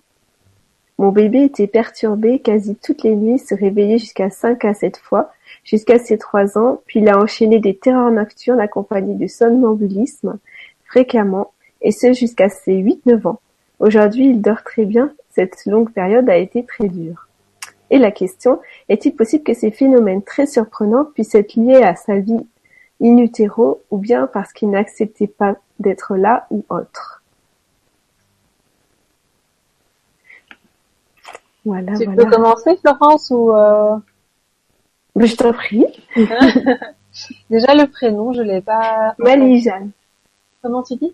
Malijane, mais je sais pas si c'est le prénom, si c'est un pseudo. D'accord, Malija, d'accord.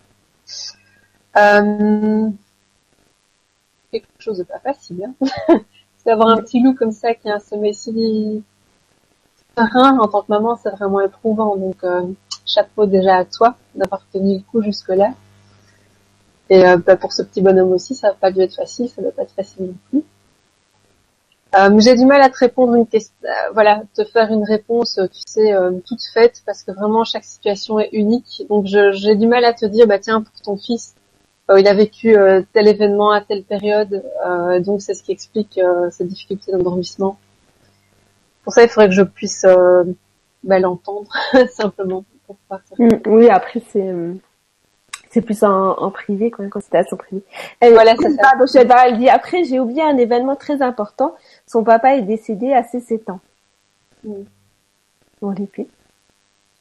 Mais je dirais que, vu que c'est un, un, grand garçon maintenant qu'il a 13 ans, peut-être que ça, ça peut être chouette simplement d'avoir une conversation avec lui, éventuellement accompagné, en lui disant, bah tiens, je me pose beaucoup de questions sur ton sommeil et je fais le lien c'est ton papa, qu'est-ce que t'en penses? Parce que cet enfant-là, il a une grande sagesse à l'intérieur, et puis à 13 ans, voilà, c'est des, petits, des, ados, mais quasi des petits adultes, hein, tout va très très vite. Donc juste simplement poser les choses, déposer les choses, et je suis sûre que ça peut vraiment mettre en lumière pas mal de apaiser pas mal de trucs pour lui. Et puis si c'est pas facile de le faire en face à face, parce que souvent en tant que maman parler avec son enfant comme ça, on a souvent besoin d'être soutenu, mais ça peut être sympa d'avoir un, un, petit moment euh, réservé à ça. Euh, voilà, ou un moment de consultation où on prend le temps vraiment d'écouter le cœur et de comprendre pourquoi cet enfant ne dormait pas. Mais je dirais que si c'était le cas pour le passé, voilà, c'est à accueillir, mais peut-être plus se centrer sur le présent, parce que maintenant il dort bien. et, si oui, qu'est-ce qui lui a permis de dormir bien? Et s'il dort pas bien, c'est quoi sa qualité du sommeil du moment? Qu'est-ce qui fait qu'il dort pas? Est-ce que c'est à l'endormissement? Est-ce que c'est est-ce qu'il y, a des réveils nocturnes? Voilà, je ne sais pas donner de réponse plus précise que ça. En tout cas, plein de courage à vous. Voilà. moi aussi, d'une manière générale, euh, bah, je, la même chose que en fait ce qu'elle a dit, c'est-à-dire que effectivement tout ça, ça peut être des revécus euh, de, de vie antérieure. C'est possible que, par exemple, si un bébé vit ou se retrouve dans un endroit ou vit une scène qui lui fait repenser, qui réveille une mémoire, donc il peut vivre ça de manière très violente. Ça peut être, ça peut être tellement de choses en fait. Euh, ça peut être aussi des, des énergies qui le parasitent.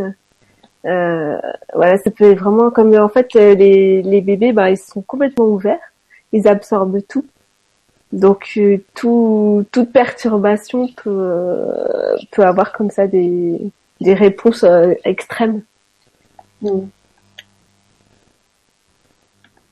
Merci. Alors, je prends la question de Bérénice maintenant qui dit, d'après une voyante que ma mère a contactée avant d'être enceinte, je suis la réincarnation de ma grand-mère et je me suis réincarnée pour finir après ce que je n'avais pas pu faire avant. Car ma mère a perdu la sienne alors qu'elle n'avait que six ans. Ceci a été une lourde charge toute ma vie. Et en effet, j'ai fait ce qui avait été dit et je me suis occupée de ma mère jusqu'à son décès, euh, donc récent le 26 janvier 2017. Pouvez-vous m'en dire un peu plus sur une telle réincarnation? Tu vas où j'y vais? Bah je t'en prie, vas-y. ok. Alors coucou Bérénice, euh, je suis très touchée par ton témoignage, c'est vraiment euh, déjà très beau, voilà, de nous révéler euh, ça. Euh, et ce qui me vient, c'est ah, c'est que oui, peut-être, tu vois, peut-être que tu es la réincarnation de, la maman de ta maman, et, peut-être pas quelque part. Et, ce que j'aurais envie de te dire simplement, c'est tiens, toi, c'est une information qu'on t'a qu'on t'a euh, donnée, avec laquelle on t'a élevé, vu que tu le sais depuis que tu es toute petite, si j'ai bien compris. Mais moi, ce que j'aurais envie de te suggérer, c'est simplement te mettre en lien avec ton cœur et te dire, tiens, est-ce que ça résonne en moi ou pas, euh, cette histoire-là? Parce que tu vois, parfois on a des informations comme ça qui sont proposées par, euh, par d'autres personnes, et, j'en fais partie. Je veux dire, je fais partie de ces gens qui donnent des infos de ce type. Et, ce que je dis à chaque fois à mes patientes, écoutez, moi je suis pas, je suis pas Dieu, enfin, ou si je le suis, tu es Dieu aussi, es Dieu autant que moi. et donc, euh, est-ce que ça te parle ou pas? Parce que c'est une information, pour voir si ça résonne en toi. Et si cette information est là, qu'est-ce que tu as envie d'en faire? Et euh, voilà, ça c'est la première réflexion que j'ai envie de donner parce que parfois ça peut être un petit peu lourd à porter, tu vois. Ah oui. De dire, euh, je sais pas, moi je, je, me dis tiens, si j'avais su que j'étais la réincarnation de la maman de, ça, ça me touche d'autant plus que c'est arrivé dans ma famille aussi, tu vois. Il y a dans ma famille il y a beaucoup d'enfants qui se retrouvent sans maman, tu vois. Donc je me dis que ça aurait pu être mon histoire à moi aussi et que ton témoignage n'arrive pas par hasard. Je me dis tiens, mais wow, quel poids ça aurait été sur mes épaules, tu vois. Me dire euh, ok j'ai pas bossé comme il fallait pour euh, pour ma mère, hein, donc maintenant je vais le faire quoi, mais en tant qu'enfant, c'est c'est lourd à porter. Donc euh, voilà, d'une manière générale, ça peut arriver. maman décède et puis qu'elle décide de revenir sous la forme de l'enfant de sa fille. Euh, c'est peut-être ton cas, peut-être pas ton cas, mais en tout cas, ce qui est important pour moi quand on a accès à ce style d'information, c'est d'en faire quelque chose de léger, tu vois. C'est que ça apporte de la légèreté, de la joie dans la vie. Parce qu'avoir accès à des informations d'ordre de vie passée, ça sert à quoi? Ça sert pas à nous remettre des boulets sur le dos en plus, quoi. Tu vois, la vie est déjà tellement dure et tellement intense que si on a accès à des infos du passé, c'est vraiment pour amener une résolution, quelque chose de de léger, tu vois, de chouette. Euh, voilà, donc euh, peut-être que maintenant que ta maman n'est plus là, peut-être juste prendre un temps pour toi en te disant ben voilà peut-être que j'étais cette réincarnation là j'ai vraiment fait tout ce que j'ai pu et maintenant maman que tu es passé de l'autre côté je t'envoie plein d'amour et maintenant je me donne la liberté d'être juste moi-même peu importe ce que j'étais dans d'autres vies tu vois. Si j'étais ta maman ta grand-mère ton grand-père si j'étais Cléopâtre ou euh, Jeanne d'Arc tu vois euh, voilà juste donner la possibilité d'être toi maintenant en 2017 voilà. Tiens je suis Bérénice Je suis Bérénice, je ne suis rien d'autre que Bérénice. Et j'aime manger des petits biscuits avec mon chocolat chaud devant mon émission sur LGC le soir. Tu vois Quelque chose de comme ça, de léger. Et euh, voilà ce qui me vient. En tout cas, sache que tu es magnifique et euh, que tu as le droit de vivre pour toi aussi. Voilà ce qui me vient, Florence.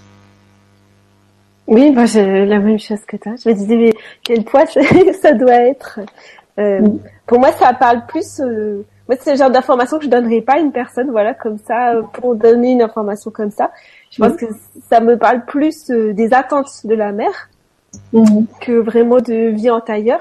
Parce que comme toi, Charlotte, si je vais chercher avec une personne les vies antérieures, c'est parce qu'on a besoin de guérir quelque chose, c'est pas pour donner des informations comme ça.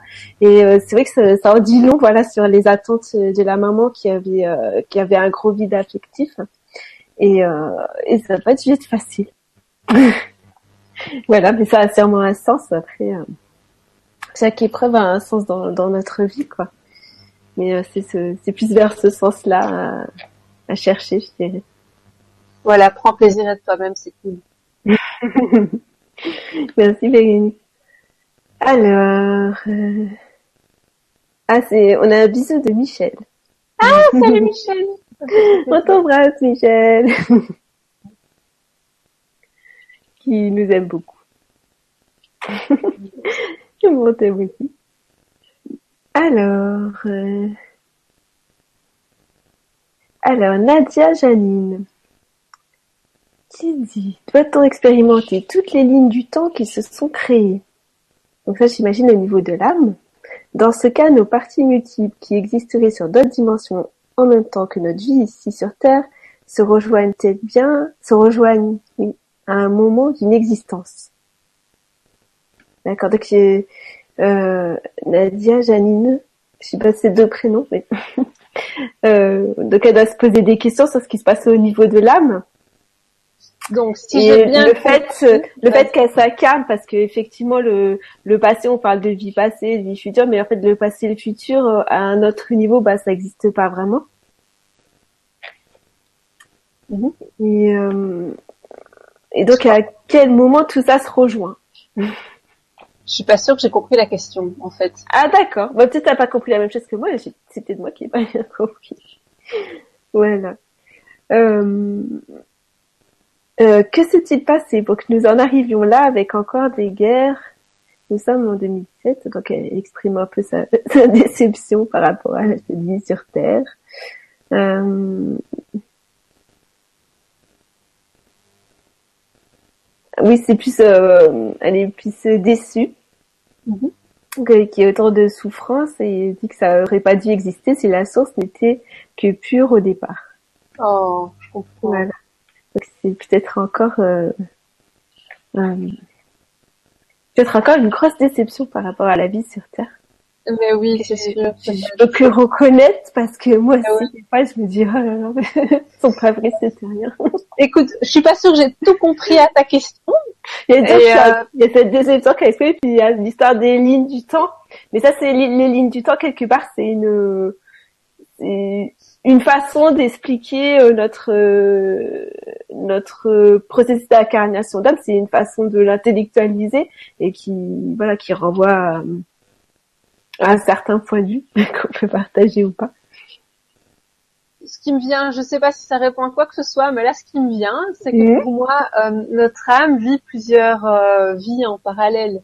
Donc moi, je suis là, Charlotte, mais en fait, je suis aussi là en train de ne pas faire l'émission LGC parce que j'ai la grippe et que je suis dans mon lit.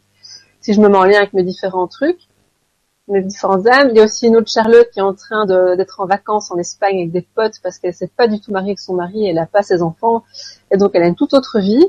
Et euh, c'est comme s'il y a plusieurs euh, vies en parallèle qui se passent, qui sont tout aussi réelles les unes que les autres. Euh, donc voilà, c'est parce que tu me parlais de ligne du temps. Et euh, est-ce qu'elles se rejoignent à un moment donné? Je dirais que ben tous les c'est une existence propre, il n'y a pas nécessité de se rejoindre. Maintenant, il y a des interactions qui se font au niveau énergétique, parce que ce que je vis ici, forcément, un impact sur le reste et inversement. Et euh, voilà, donc l'incarnation est multiple, multidimensionnelle. Euh, voilà ce que je pourrais simplement rajouter. Et alors, par rapport euh, c'était quoi la déception ou la colère ou le dépit euh, d'avoir encore des guerres en 2017 Que la source ne laisserait pas faire ça si elle était amour C'est quelque chose comme ça? C'est quelque chose comme ça. Oui. Ben, je comprends. C'est vrai que c'est pas cool. Ouais. Mm. Ouais. Selon ma manière de vivre les choses, tu vois, la source, elle, elle, euh, elle est, elle accueille ce qui est, tu vois. Donc elle accueille euh, l'amour, elle accueille aussi euh, la haine quelque part comme deux manifestations de la présence.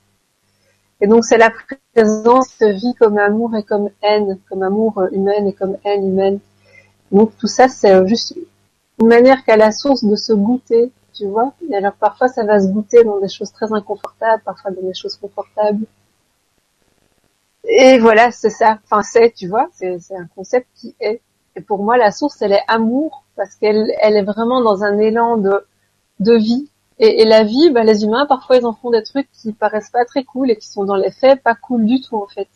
Et quand on pense, tu vois, le, le gars qui va euh, qui va tirer sur une nana euh, parce qu'ils sont en guerre civile dans un pays quelque part, bah quelque part lui ce qu'il fait c'est quoi? C'est correspondre à des idéaux personnels, tu vois? Donc c'est par amour pour lui, par amour pour un clan peut-être qu'il a avec plein plein d'identifications qui va agir de cette manière-là.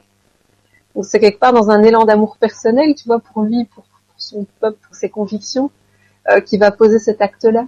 Tu vois, et c'est très dur évidemment, parce que t'as la nana qui se fait, euh, qui se fait tuer de l'autre côté, et ça c'est épouvantable pour elle, pour sa famille, mais tu vois, je sais dire que ça, c'est pas génial. Hein.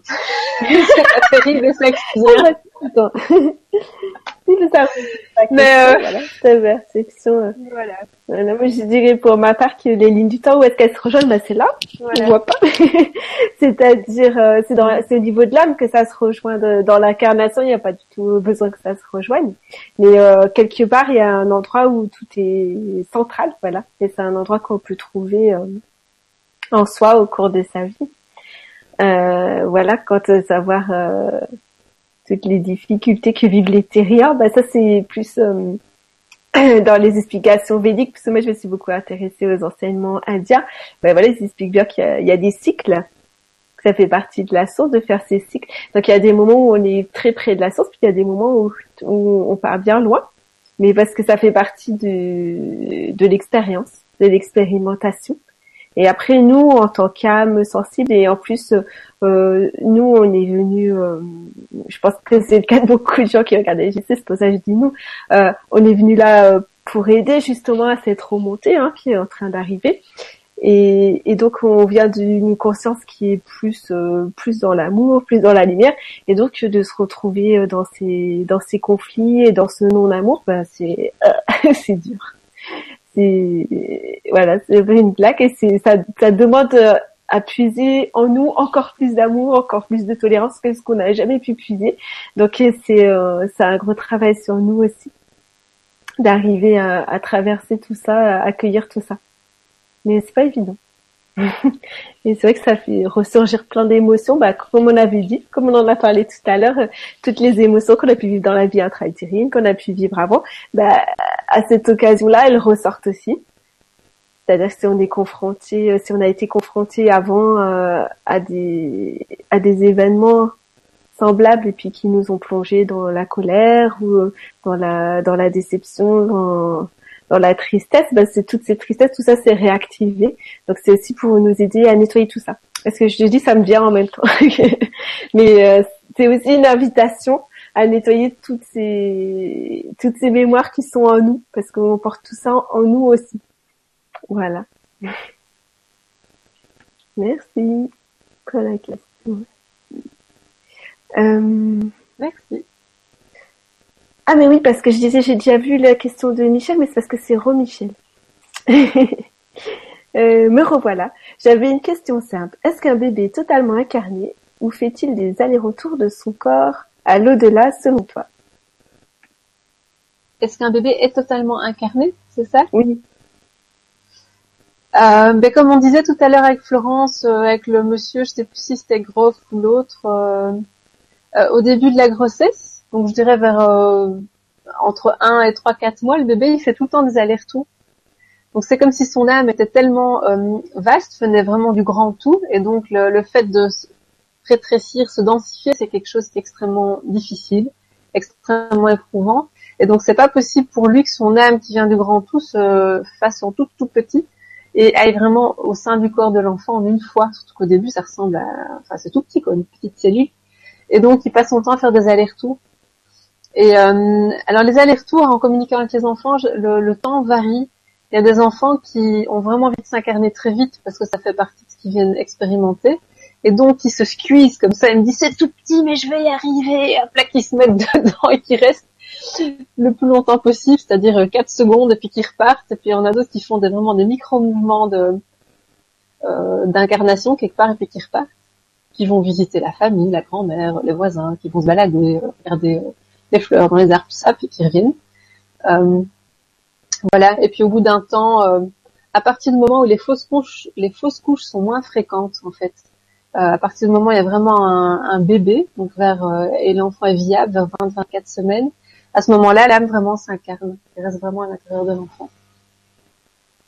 Voilà. Donc après, peut-être que Michel, il parlait du moment où le bébé est né. Donc après, un bébé qui est né, il est vraiment dans son corps. Logiquement. Logiquement. Si tout va bien.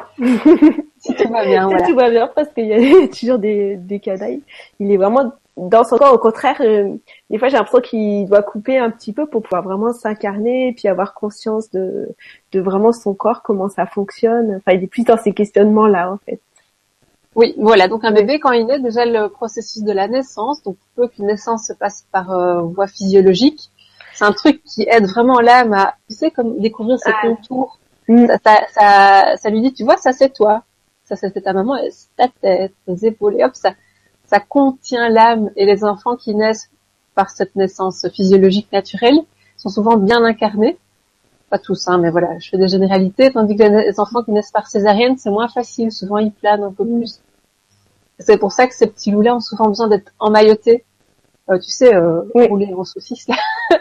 bien portés en écharpe. C'est parce qu'ils n'ont pas eu l'occasion vraiment de, de rester à l'intérieur d'eux et qu'ils planent encore souvent un peu a priori l'âme est vraiment à l'intérieur, mais parfois un petit peu, euh... oui, à l'intérieur plus ou moins, quoi. Avec option je plane. option je plane. option je plane et il faut que je m'incarne et c'est pas facile, quoi. Ouais. C'est l'histoire de chacun après. Hmm. Voilà. Ah bah Alors, Coralie, lors d'une séance avec une énergéticienne. Il lui a été dit que j'avais perdu un jumeau durant la grossesse de ma mère. Elle m'a proposé un travail que je n'ai pas réussi et je n'ai pas réussi à aller jusqu'au bout car cela ne vibrait pas en moi. Pourtant, je me reconnais la quasi-totalité des symptômes d'un jumeau perdu et mon incarnation est depuis de nombreuses années plutôt compliquée. Que pouvez-vous me dire à ce sujet? On en a parlé un petit peu de, du jumeau perdu. Oui, tout à fait. Euh, et le prénom, tu peux me le redire Oui, c'est Coralie. Ah voilà, Coralie. Euh, donc je dirais déjà que si ça n'a pas résonné en toi, c'est que ça ne devait pas résonner en toi à ce moment-là.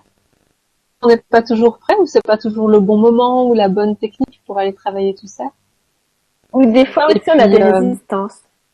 ou bien on a des résistances aussi, voilà. Ce qui fait que voilà, c'est peut-être pas juste le, le, moment, tu vois, d'aller jusqu'au bout, et que les premières étapes faites ont été juste parfaites pour toi à ce moment-là, et que tu pourras retravailler ça par la suite. Et puis d'une manière plus large, pour moi, ce qu'il y a à faire comme travail par rapport aux, aux petits jumeaux, tu vois, c'est juste, encore une fois, c'est toujours la même chose, te mettre en lien de cœur avec toi et te dire, ok, j'ai, allez, si je ferme mes yeux, oh, je respire un coup, euh, voilà, ok, est-ce que j'ai eu un jumeau? Et si ça fait un grand oui à l'intérieur de toi, ben, pose pas plus de questions, c'est ça. Tu vois, au-delà des critères que tu vas lire sur euh, si vous avez eu peut-être un jumeau, si vous avez telle et telle caractéristique, vraiment te mettre en lien avec toi, parce que toi tu sais à l'intérieur, tu vois.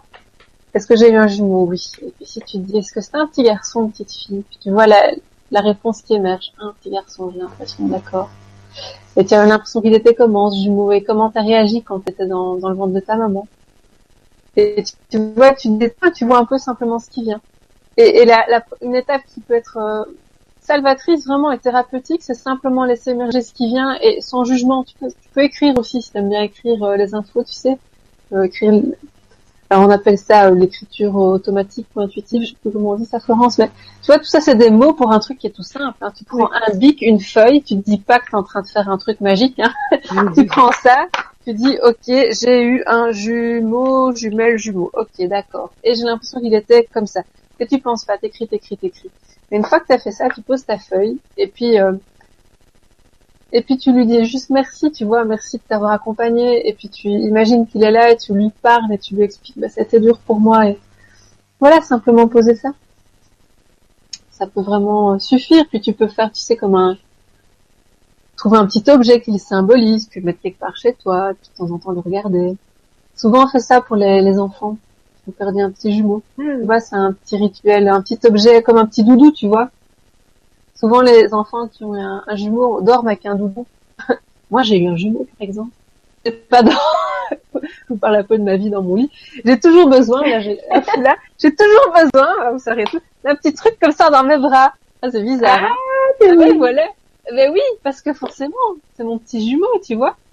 Et euh, c'est pas que je veux un truc, c'est que spontanément, quand j'ai rien, je vais le prendre, tu vois? Et, c'est ok, tu vois, tu peux trouver vraiment des petits, euh, des petits rituels qui apaisent et ça permet d'intégrer et d'accueillir cette situation. Et ça te permettra du coup de, tu sais, de sortir de toi cette chose qui est en toi. C'est ça aussi, hein. avoir un petit, euh, un petit foulard à côté de soi, ça permet de l'acter et donc de ne plus le porter sur son dos, tu vois. Voilà. Ce qui me vient comme une petite réponse. Avec plaisir. Alors, Amélie, euh, qui a beaucoup écrit. je suis enceinte de 7 mois, quatrième grossesse. Félicitations. Et une grossesse vraiment particulière où j'ai l'impression que l'âme qui arrive a beaucoup d'énergie. Ou bien je suis moi-même plus à l'écoute, plus sensible. Mais elle sait ce qu'elle veut.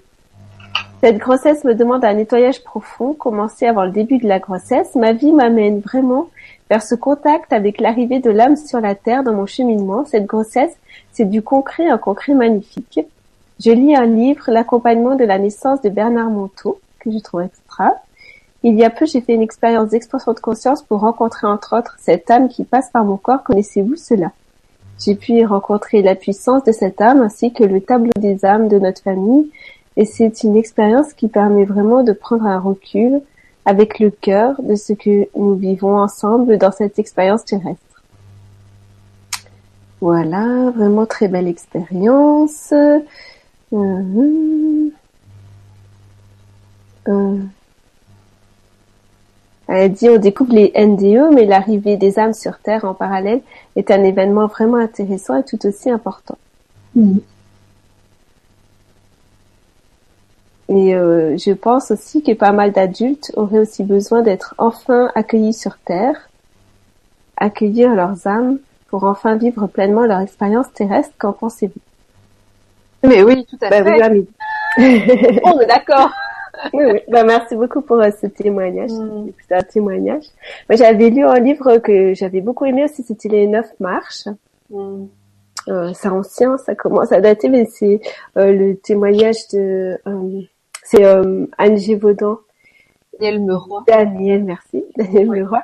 Et donc, euh, c'est le témoignage d'une âme qui s'incarne et donc toutes les différentes étapes euh, par lesquelles elle passe.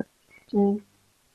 Voilà, c'est très beau aussi quand euh, quand on attend un enfant de de se reconnecter à tout ça. Et voilà, bah, tu as parlé un peu des mêmes expériences que nous, donc de pouvoir, c'est vrai qu'on peut tout à fait se connecter à, à l'âme de notre enfant et puis en comprendre la coloration, voir à quoi cet enfant est relié. Et c'est étonnant après, enfin moi je trouvais ça étonnant de voir à quel point dans la vie de tous les jours, après on retrouve euh, cette connexion et euh, le caractère de notre enfant, quoi, qu'on avait bien compris dès le départ. Oui, pas sous tous les aspects, parce que après il y a aussi tout un aspect euh, psychogénéalogique. Donc il va aussi prendre des choses de papa, de maman, de la conscience collective. Enfin voilà, il va pas être purement une âme. Hein on lui souhaite parce que sinon c'est qu'il est vraiment pas incarné. Mais euh, mais on va retrouver effectivement, comme tu dis, une âme très forte, voilà, le tempérament très fort comme ça. on y, on le sait dès le début quoi. On retrouve tout ça, et ça c'est des belles expériences. Oui, merci. Puis je me dis, regarde un peu la chance de ce quatrième petit loulou qui arrive dans cette famille avec cette maman qui est toute disponible, toute à l'écoute. C'est quand même un beau cadeau. Il a pas choisi n'importe qui. Hein. C'est beau.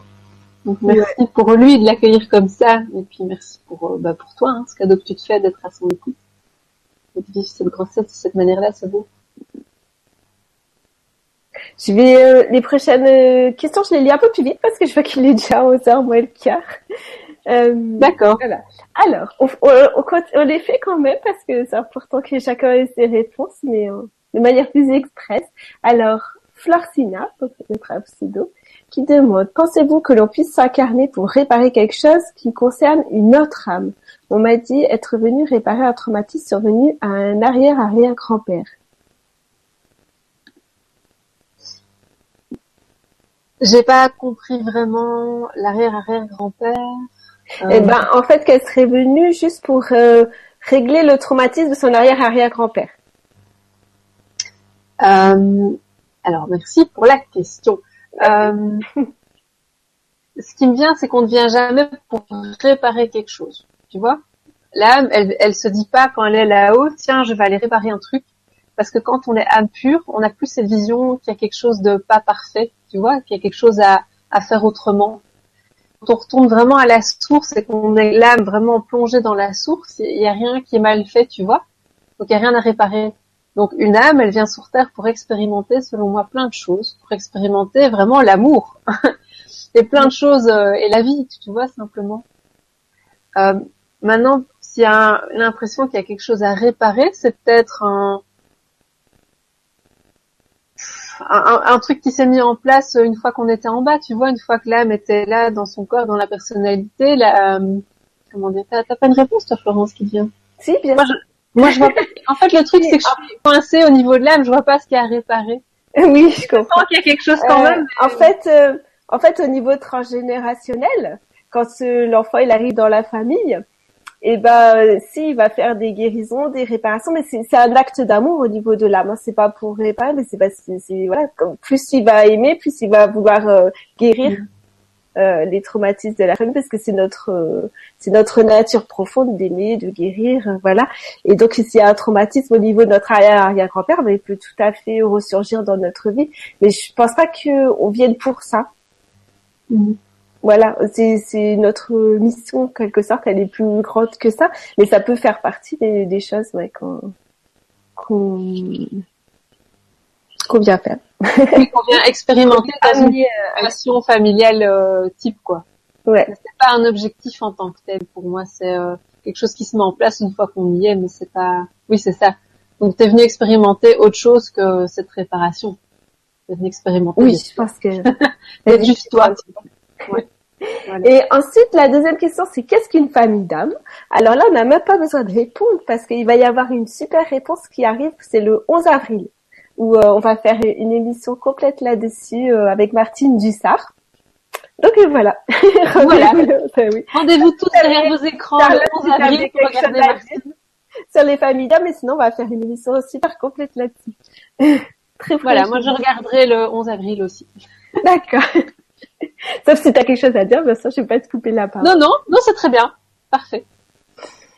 Alors, euh, Fabi demande, pouvez-vous faire parler un enfant qui semble hyperactif de 5 ans? Jusqu'à quel âge est-ce possible de faire parler? Sans doute en communication connectée. Euh, alors, juste peut-être au niveau du vocabulaire, tu vois, faire parler, euh, c'est, oui, je comprends ce que tu veux dire, mais moi j'écoute, euh, j'écoute l'enfant et je vois ce qui vient, euh, voilà. Et donc les, petits loulous hyperactifs, ben oui, simplement se mettre en lien avec eux, puis voir pourquoi ils sont tellement dans dans le mouvement et pourquoi c'est si difficile pour eux d'être posés et ancrés. Bien sûr, il y a moyen de les écouter. Alors après, comme Florence vient de le dire, il y a un super outil que toi-même, en tant que maman, tu pourrais apprendre pour communiquer avec la part profonde de ton enfant. C'est la communication connectée. Euh, alors j'avais fait une émission sur le sujet sur LGC il y a de ça euh, un an et demi, je crois, un an. Mhm. Et on a refait une émission avec Florence récemment sur Famille TV. Euh, voilà, donc n'hésite pas à aller regarder ces deux émissions-là et sinon sur le site internet euh, communicationconnectée.com. Toutes les infos sont inscrites. Euh, voilà, donc il y a moyen effectivement que toi tu communiques avec lui ou bien que tu ailles voir un thérapeute qui se mettra en lien avec lui pour essayer de comprendre d'où ça vient. Mm. Peu importe l'âge, quoi. Merci. Alors, Brigitte Pascal qui dit merci de vos partages, j'en ai des larmes aux yeux de bonheur. Oh, bah, ça nous fait plaisir. Oh, ça fait plaisir, merci. Alors, pourquoi on ne peut pas vivre cela, c'est trop beau, et pourquoi après il arrive que les relations se gâtent J'ai appris à 46 ans que je n'étais pas désirée, que ma mère avait essayé d'avorter, j'ai développé un diabète insulino-dépendant après. Y a-t-il un rapport? Pourquoi j'aurais choisi cette famille? Je me suis occupée de maman jusqu'au bout malgré tout. Mm. Ah oui, c'est pas facile comme, euh, comme chemin. Mais oui, donc si j'ai bien compris, elle a appris Elle a appris 40. qu'elle n'était pas désirée. à 46 ans, puis un diabète qui s'est développé par la suite, c'est ça? Mm. Oh. Ben oui. Mais écoute, probablement que c'est lié. Oui, tu vois, ça a fait, euh, ça a ravivé un choc. Mais oui. Mm. Ton âme, elle était, enfin voilà, tu t'es construite toute petite avec ce vécu-là, qui était comme tu, tu vois, c'était un non-dit. Et puis dès que ça a été dit, ça, ça a fait émerger toute une série de choses qui fait que ton corps, ben, à un moment donné, il a, il a manifesté sa souffrance par le diabète. Mm. Donc, Parce qu'il me vient, c'est que le, le sucre, en fait, quand le tout petit fœtus, on l'appelle pas fœtus, c'est encore arri- il arrive dans le ventre, la première chose qu'il goûte, c'est le sucre. En fait, la, euh, la paroi intra-utérine, elle se, elle se recoupe de sucre. D'accord. Ouais, c'est ce que parce que j'avais appris. ma Ok. sage-femme. Et Ah, ben voilà. Ce goût sucré, il est lié au, à la- au tout début de la vie intra-utérine. Non, mais tu vois. Donc voilà, probablement qu'effectivement c'est lié à ça. Et pourquoi choisir cette famille, du coup? Ça, c'est euh, c'est pas évident, hein, parce que quand on arrive dans des familles, voilà, où effectivement on n'était pas attendu du tout, tu vois, et euh, on se pose plein de questions, puis alors on développe à l'intérieur de soi des choses pas très très confortables. Moi, ce qui me vient, tu vois, c'est que probablement ton âme, elle avait vraiment le désir pro- profond de, vivre ces expériences-là pour goûter à l'intérieur la belle personne qu'elle est, tu vois. Parce que tu vraiment une personne super belle et tellement délicate et tellement tendre et douce. Mais du coup, pour pouvoir vivre ça, bah, effectivement, la, la, la manière la plus directe la plus efficace, c'est d'aller plonger dans un bain de tout l'inverse de ça, tu vois. tu vois, c'est comme les couleurs. Le noir ne peut être noir que s'il y a le blanc à côté. Tu vois, le noir dans l'absolu, c'est une couleur qui n'existe pas. Maintenant, si tu mets du blanc à côté, bah, oh, ouais, le, le noir existe. Tu vois Donc, si toi, tu voulais goûter toute cette tendresse, cette délicatesse que tu es, bah, effectivement, euh, commencer ta vie d'une manière différente, c'est ce qui allait te permettre le plus rapidement de vivre tout ça. C'est un peu trash, hein, mais voilà, c'est comme ça que je vois vraiment la vie. Et donc, euh, après, la meilleure manière d'a- d'accompagner tout ça, bien sûr, c'est d'être accompagné par des, des personnes au grand cœur, tu vois, soit des amis qui vont pouvoir entendre ce que tu as vécu, et euh, soit des thérapeutes qui vont pouvoir aussi intégrer tout ça au niveau de ton corps. Oui, pas évident. Comme, Voilà. comme Ouais, expérience. Et voilà, des fois, c'est vrai que quand notre âme, elle a besoin, par exemple, de passer à l'indépendance, de, de, de faire des expériences où euh, elle a moins besoin des autres, où elle est plus autonome, bah, des fois, elle se fait vivre des choses comme ça, euh, assez rudes au départ, quoi. Voilà. Mais en même temps, pour arriver à plus d'accomplissement. c'est hyper efficace. Hein. Après, on bosse tellement qu'après, waouh, c'est vraiment le chemin le plus direct en fait vers la, la libération tout ça, mais c'est pas c'est pas le, chemin le plus simple on va dire. Merci en tout cas. Oui, merci. Alors, Marine qui nous demande, j'aimerais savoir Charlotte, comment tu différencies à l'audition les différents niveaux de conscience qui parlent? Comment savoir quel niveau s'exprime à quel moment Ah, j'adore la question, merci.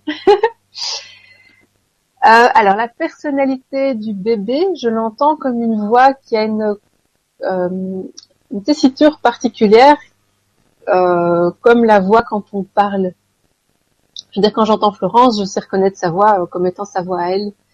admettons que je me mette en lien de cœur avec Florence, son âme va avoir une voix beaucoup moins colorée, beaucoup moins teintée. Ça va être une voix plus sobre, douce, posée, ancrée.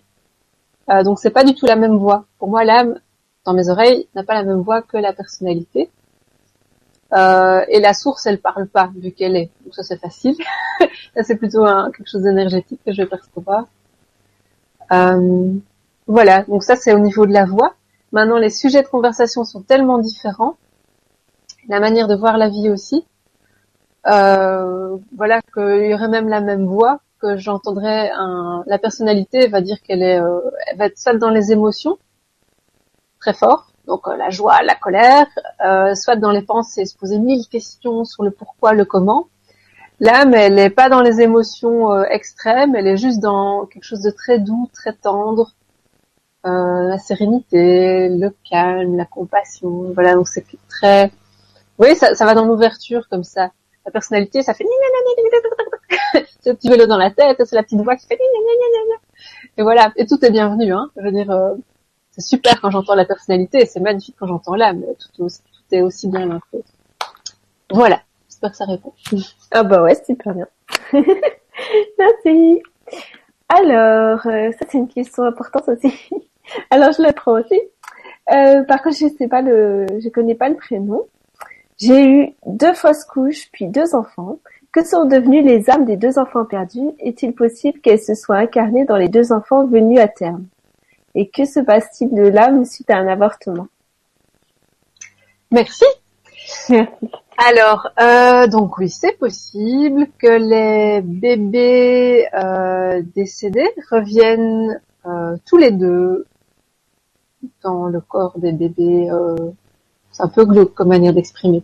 Je recommence. C'est possible que l'âme des bébés rejoigne la lumière et puis revienne euh, se réincarner dans un, autre corps.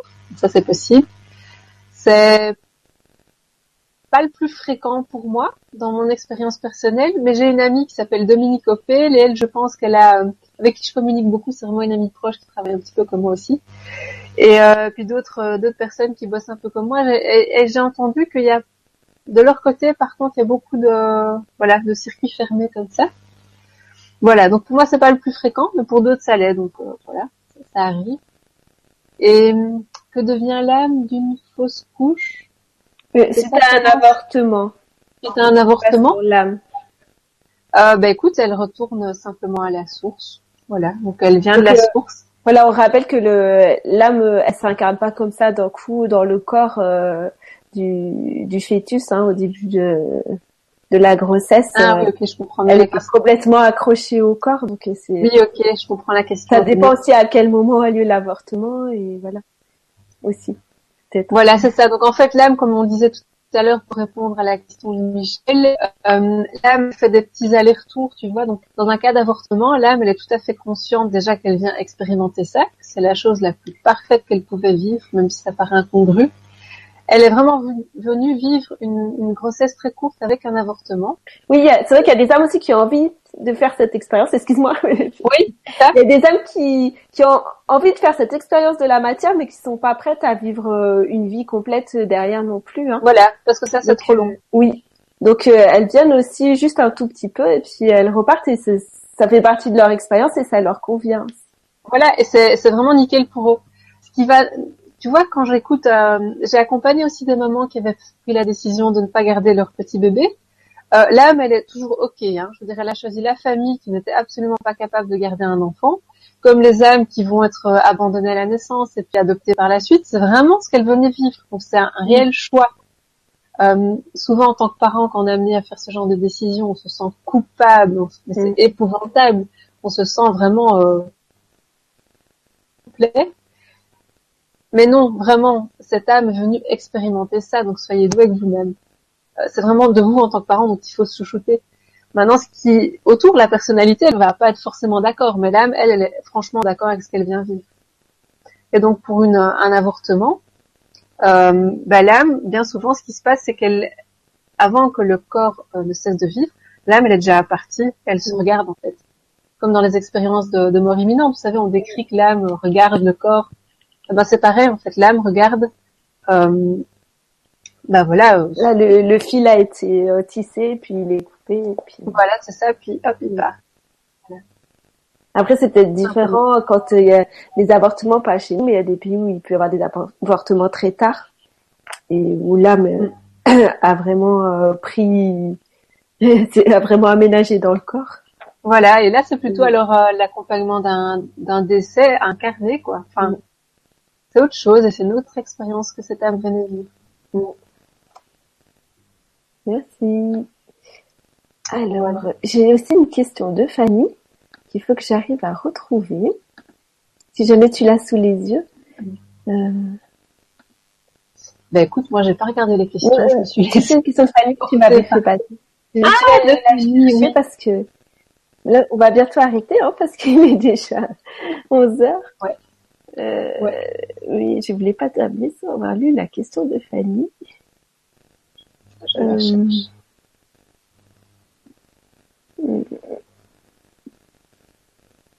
Écoute, je la trouve pas, mais je m'en souviens plus moins. Euh, oui. On dit que l'enfant choisit ses parents, même parfois à la dernière minute, et que la magie s'opère par attraction, mais on parle aussi de contrat d'incarnation entre les âmes, les individus. Dans mon cas, j'ai vraiment l'impression que l'incarnation de mes enfants est prévue depuis longtemps, que le choix s'est fait ensemble, je me suis toujours demandé comment est-ce que ça se passe concrètement. Pour certains, c'est au dernier moment et pour d'autres, ça se prépare ensemble. Pour l'interrogation. Voilà. Ah bah écoute, euh, c'est génial parce que la réponse est dans ta question. Oui, c'est ça. Je me disais, bah c'est moi, elle a, tout, capté. elle a tout capté. Parfois, ça se prépare longtemps à l'avance, c'est prévu. Tu vois, du style, vous êtes tous ensemble avec Esteban et tout ça, ton mari, euh, le petit loulou qui arrivera chez toi et euh, et puis vos animaux, j'ai vu que tu avais des animaux. Tu vois, il y a même moyen aussi d'avoir un lien avec les animaux qui sont sur d'autres plans. Enfin voilà, vous êtes tous là. C'est le la bande là, tu vois, le clan. Et vous vous dites, bon, attends, donc toi tu descends d'abord, hein, et puis alors on se débrouille pour se retrouver à un moment donné. T'arrives en premier, puis t'arrives six mois plus tard, et tu vois. Et donc tout est prévu. Et, euh, et voilà, ça se passe comme ça.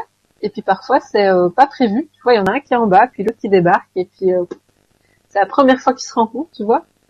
Euh, voilà, première rencontre, première incarnation, c'était pas euh, planifié longtemps à l'avance. Donc, bah voilà, t'as tout compris. C'est possible. J'ai ouais, j'ai pas des choses très intuitivement, c'est que dans une famille où les parents sont très conscients, tout un cheminement, il se passe quand même quelque chose au niveau de l'âme qui fait que l'enfant mhm. qui vient, c'est pas non plus n'importe quel enfant, voilà, que c'est, il vient pour vivre une expérience particulière avec ses parents-là et et faire bosser les parents aussi. Parce que autant euh, notre génération est déjà un peu ouverte, mais ceux qui arrivent, mon Dieu, mon Dieu. Quoi. Oui, c'est vrai qu'on en a pas parlé de ça. oui, parce que les petits loups qui arrivent maintenant, mais c'est euh, c'est des boules d'amour, quoi. Et du coup, tout ce qui n'est pas amour dans le parent, euh, c'est comme si ça le faisait, vous savez, euh, transpirer, quoi. Je vois ça souvent, vraiment des enfants, pas tous, hein, mais voilà, certains de plus en plus. C'est comme si le fait que l'enfant soit dans le ventre de la maman, euh, tout ce qui n'est plus nécessaire pour la mère, c'est comme si ça s'évaporait. Vous voyez euh, Comment expliquer ça? Oui, voilà, ça, ça fait transpirer de la maman des petits trucs pas nécessaires qui s'évacuent, quoi. Ça fait un grand nettoyage. Et ces enfants sont tellement lumineux et tellement euh, puissants, mais dans la douceur, comme ça, une, lumière douce, présente, euh, diffuse et diffuse, qui nous font bien bosser ces petits chouchous là. voilà. C'est clair. Alors, ouais, comme il y a encore une question, on va la lire, hein, parce qu'elle est valide. Alors, c'est, euh, bah, c'est un pseudonyme, on ne saura pas. Euh, je souhaite savoir si en posant des intentions ciblées dans l'existence actuelle, est-ce que ça permet de programmer ou donner une direction pour ces incarnations futures? Ah, ah. Je décide d'envoyer dans la conscience collective, dans l'univers, des guidances souhaitées pour ma vie future. Est-ce que ça va garantir cette incarnation suivante dans la trempe, dans la trempe dit Alors, on va pas donner des garanties, je pense, ce soir. Mais par contre, je peux, moi, je peux raconter ce qui se passait chez les Tibétains, les moines tibétains, ces petits tricheurs. Ce qu'ils faisaient, c'est que au moment de la mort, bah, ils remontaient pas complètement dans la lumière. Ils restaient ah. dans la conscience, donc dans le, euh, comment on appelle ça, la, la conscience de, de, de, cette communauté, de la, communauté tibétaine, et ils se réincarnaient directement là où ils avaient décidé.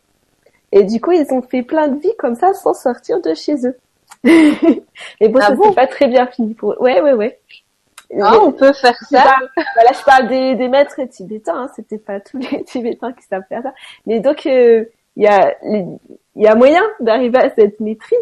Mais après, euh, voilà, après les garanties euh, sur ce qu'on peut faire nous en tant que personnalité, est-ce que nous, en tant que personnalité, on a besoin déjà d'influencer notre âme? Parce que c'est notre âme qui va choisir euh, nos différentes vies. Parce que forcément, en tant que personnalité, on a une vision un petit peu plus restreinte, euh, réduite des choses. Et nos désirs de maintenant, c'est pas forcément nos désirs euh, à, de plus haut niveau. Mhm. Voilà. Donc, est-ce que c'est souhaitable? Je sais pas, mais je sais que ça, ça a eu été fait. eh ben, faire des choses, Florence. T'as des infos là-dessus, Charlotte? Euh, Pas sur les moines qui, hop là, qui font des petits tours, mais euh...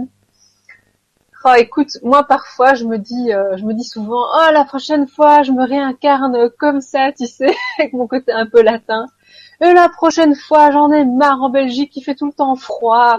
Et moi, j'aime le chaud. Et je sais que j'ai vécu plein de, plein de fois dans le sud de la France et en Italie, en Espagne. Je suis une du sud, qu'est-ce que j'étais foutre ici? Tu vois, ce genre de truc là, parce que moi j'aime le chaud chaud et il fait tout le temps humide et moi ça me convient pas du tout comme truc. Enfin, je me suis mis un mur orange pour me faire penser au soleil, machin. Ben écoute, je suis pas sûre que je retournerai pas en Belgique, tu vois? Euh, Parce qu'en Belgique il y a des choses magnifiques et l'ouverture, euh, l'ouverture vraiment des gens, tu vois euh, l'ouverture se fait dans le cœur, vu qu'il n'y a pas à l'extérieur. Euh, voilà, donc je je sais pas en fait s'il y a moyen vraiment de peut-être, mais moi j'ai pas l'impression qu'il y a moyen de oui, de, de, de souhaiter quelque chose et d'avoir une prise sur quoi que ce soit. Dans mon quotidien, c'est que j'ai Charlotte, tu vois, Charlotte dans mon corps, machin, prise sur rien du tout, tu vois. Des choses m'arrivent et euh, la plus belle chose que je peux faire, c'est accueillir et me détendre ou bien ou bien ne pas me détendre, mais accueillir que je me détends pas, tu vois, un truc comme ça. Et euh, voilà. Donc moi personnellement, j'ai l'impression que même si je, je souhaite des choses, c'est pas forcément ça qui va se mettre en place. voilà. C'est peut-être pas trop cool comme réponse, mais, mais si, ouais, je vis les choses. Ouais. Oui, je vois les choses comme ça. Si. Que notre chemin, euh, de toute façon, tôt ou tard, dans cette vie ou dans notre chemin, c'est un chemin de lâcher prise sur sur ce voilà. Donc euh, vouloir encore contrôler déjà cette vie, c'est pas mhm. évident. Et la vie d'encore après, c'est c'est encore une autre étape de contrôle. Et pour moi, derrière tout ça, bah, c'est il y a des peurs, voilà.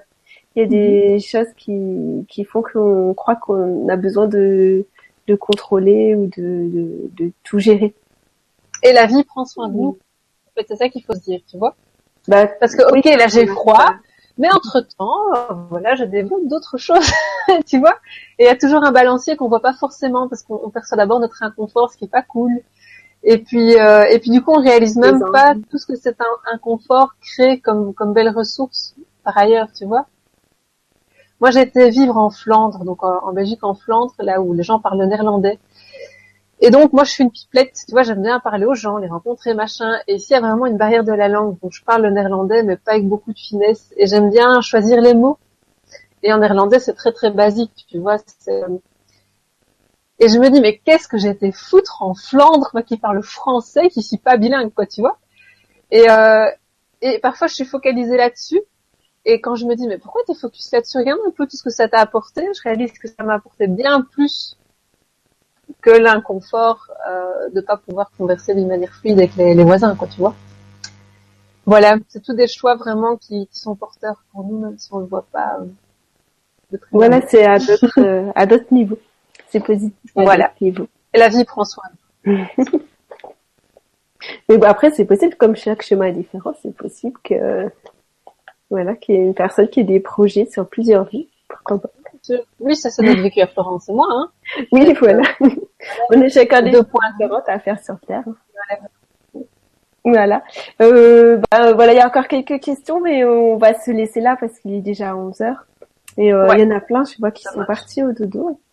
Bah oui, il est tard. Et ben en tout cas, euh, merci beaucoup pour euh, toutes vos questions, vos partages, parce que ça vraiment ça a enrichi hein, tout ce qu'on avait à dire. Et euh, voilà, c'était super intéressant, une fois de plus. ben oui, merci, à vous beaucoup, un bon moment. C'est moi génial d'avoir euh, le point de vue des bébés. Et, euh, mais oui, ils ont tellement de choses à dire, ces petits choux sont tellement magnifiques. Ouais, c'est formidable de pouvoir leur laisser la parole. Et, oui, c'est génial. Voilà. Allez, je vous souhaite une belle nuit et à une prochaine fois. Salut. Et ben, au revoir tout le monde, à très bientôt. Salut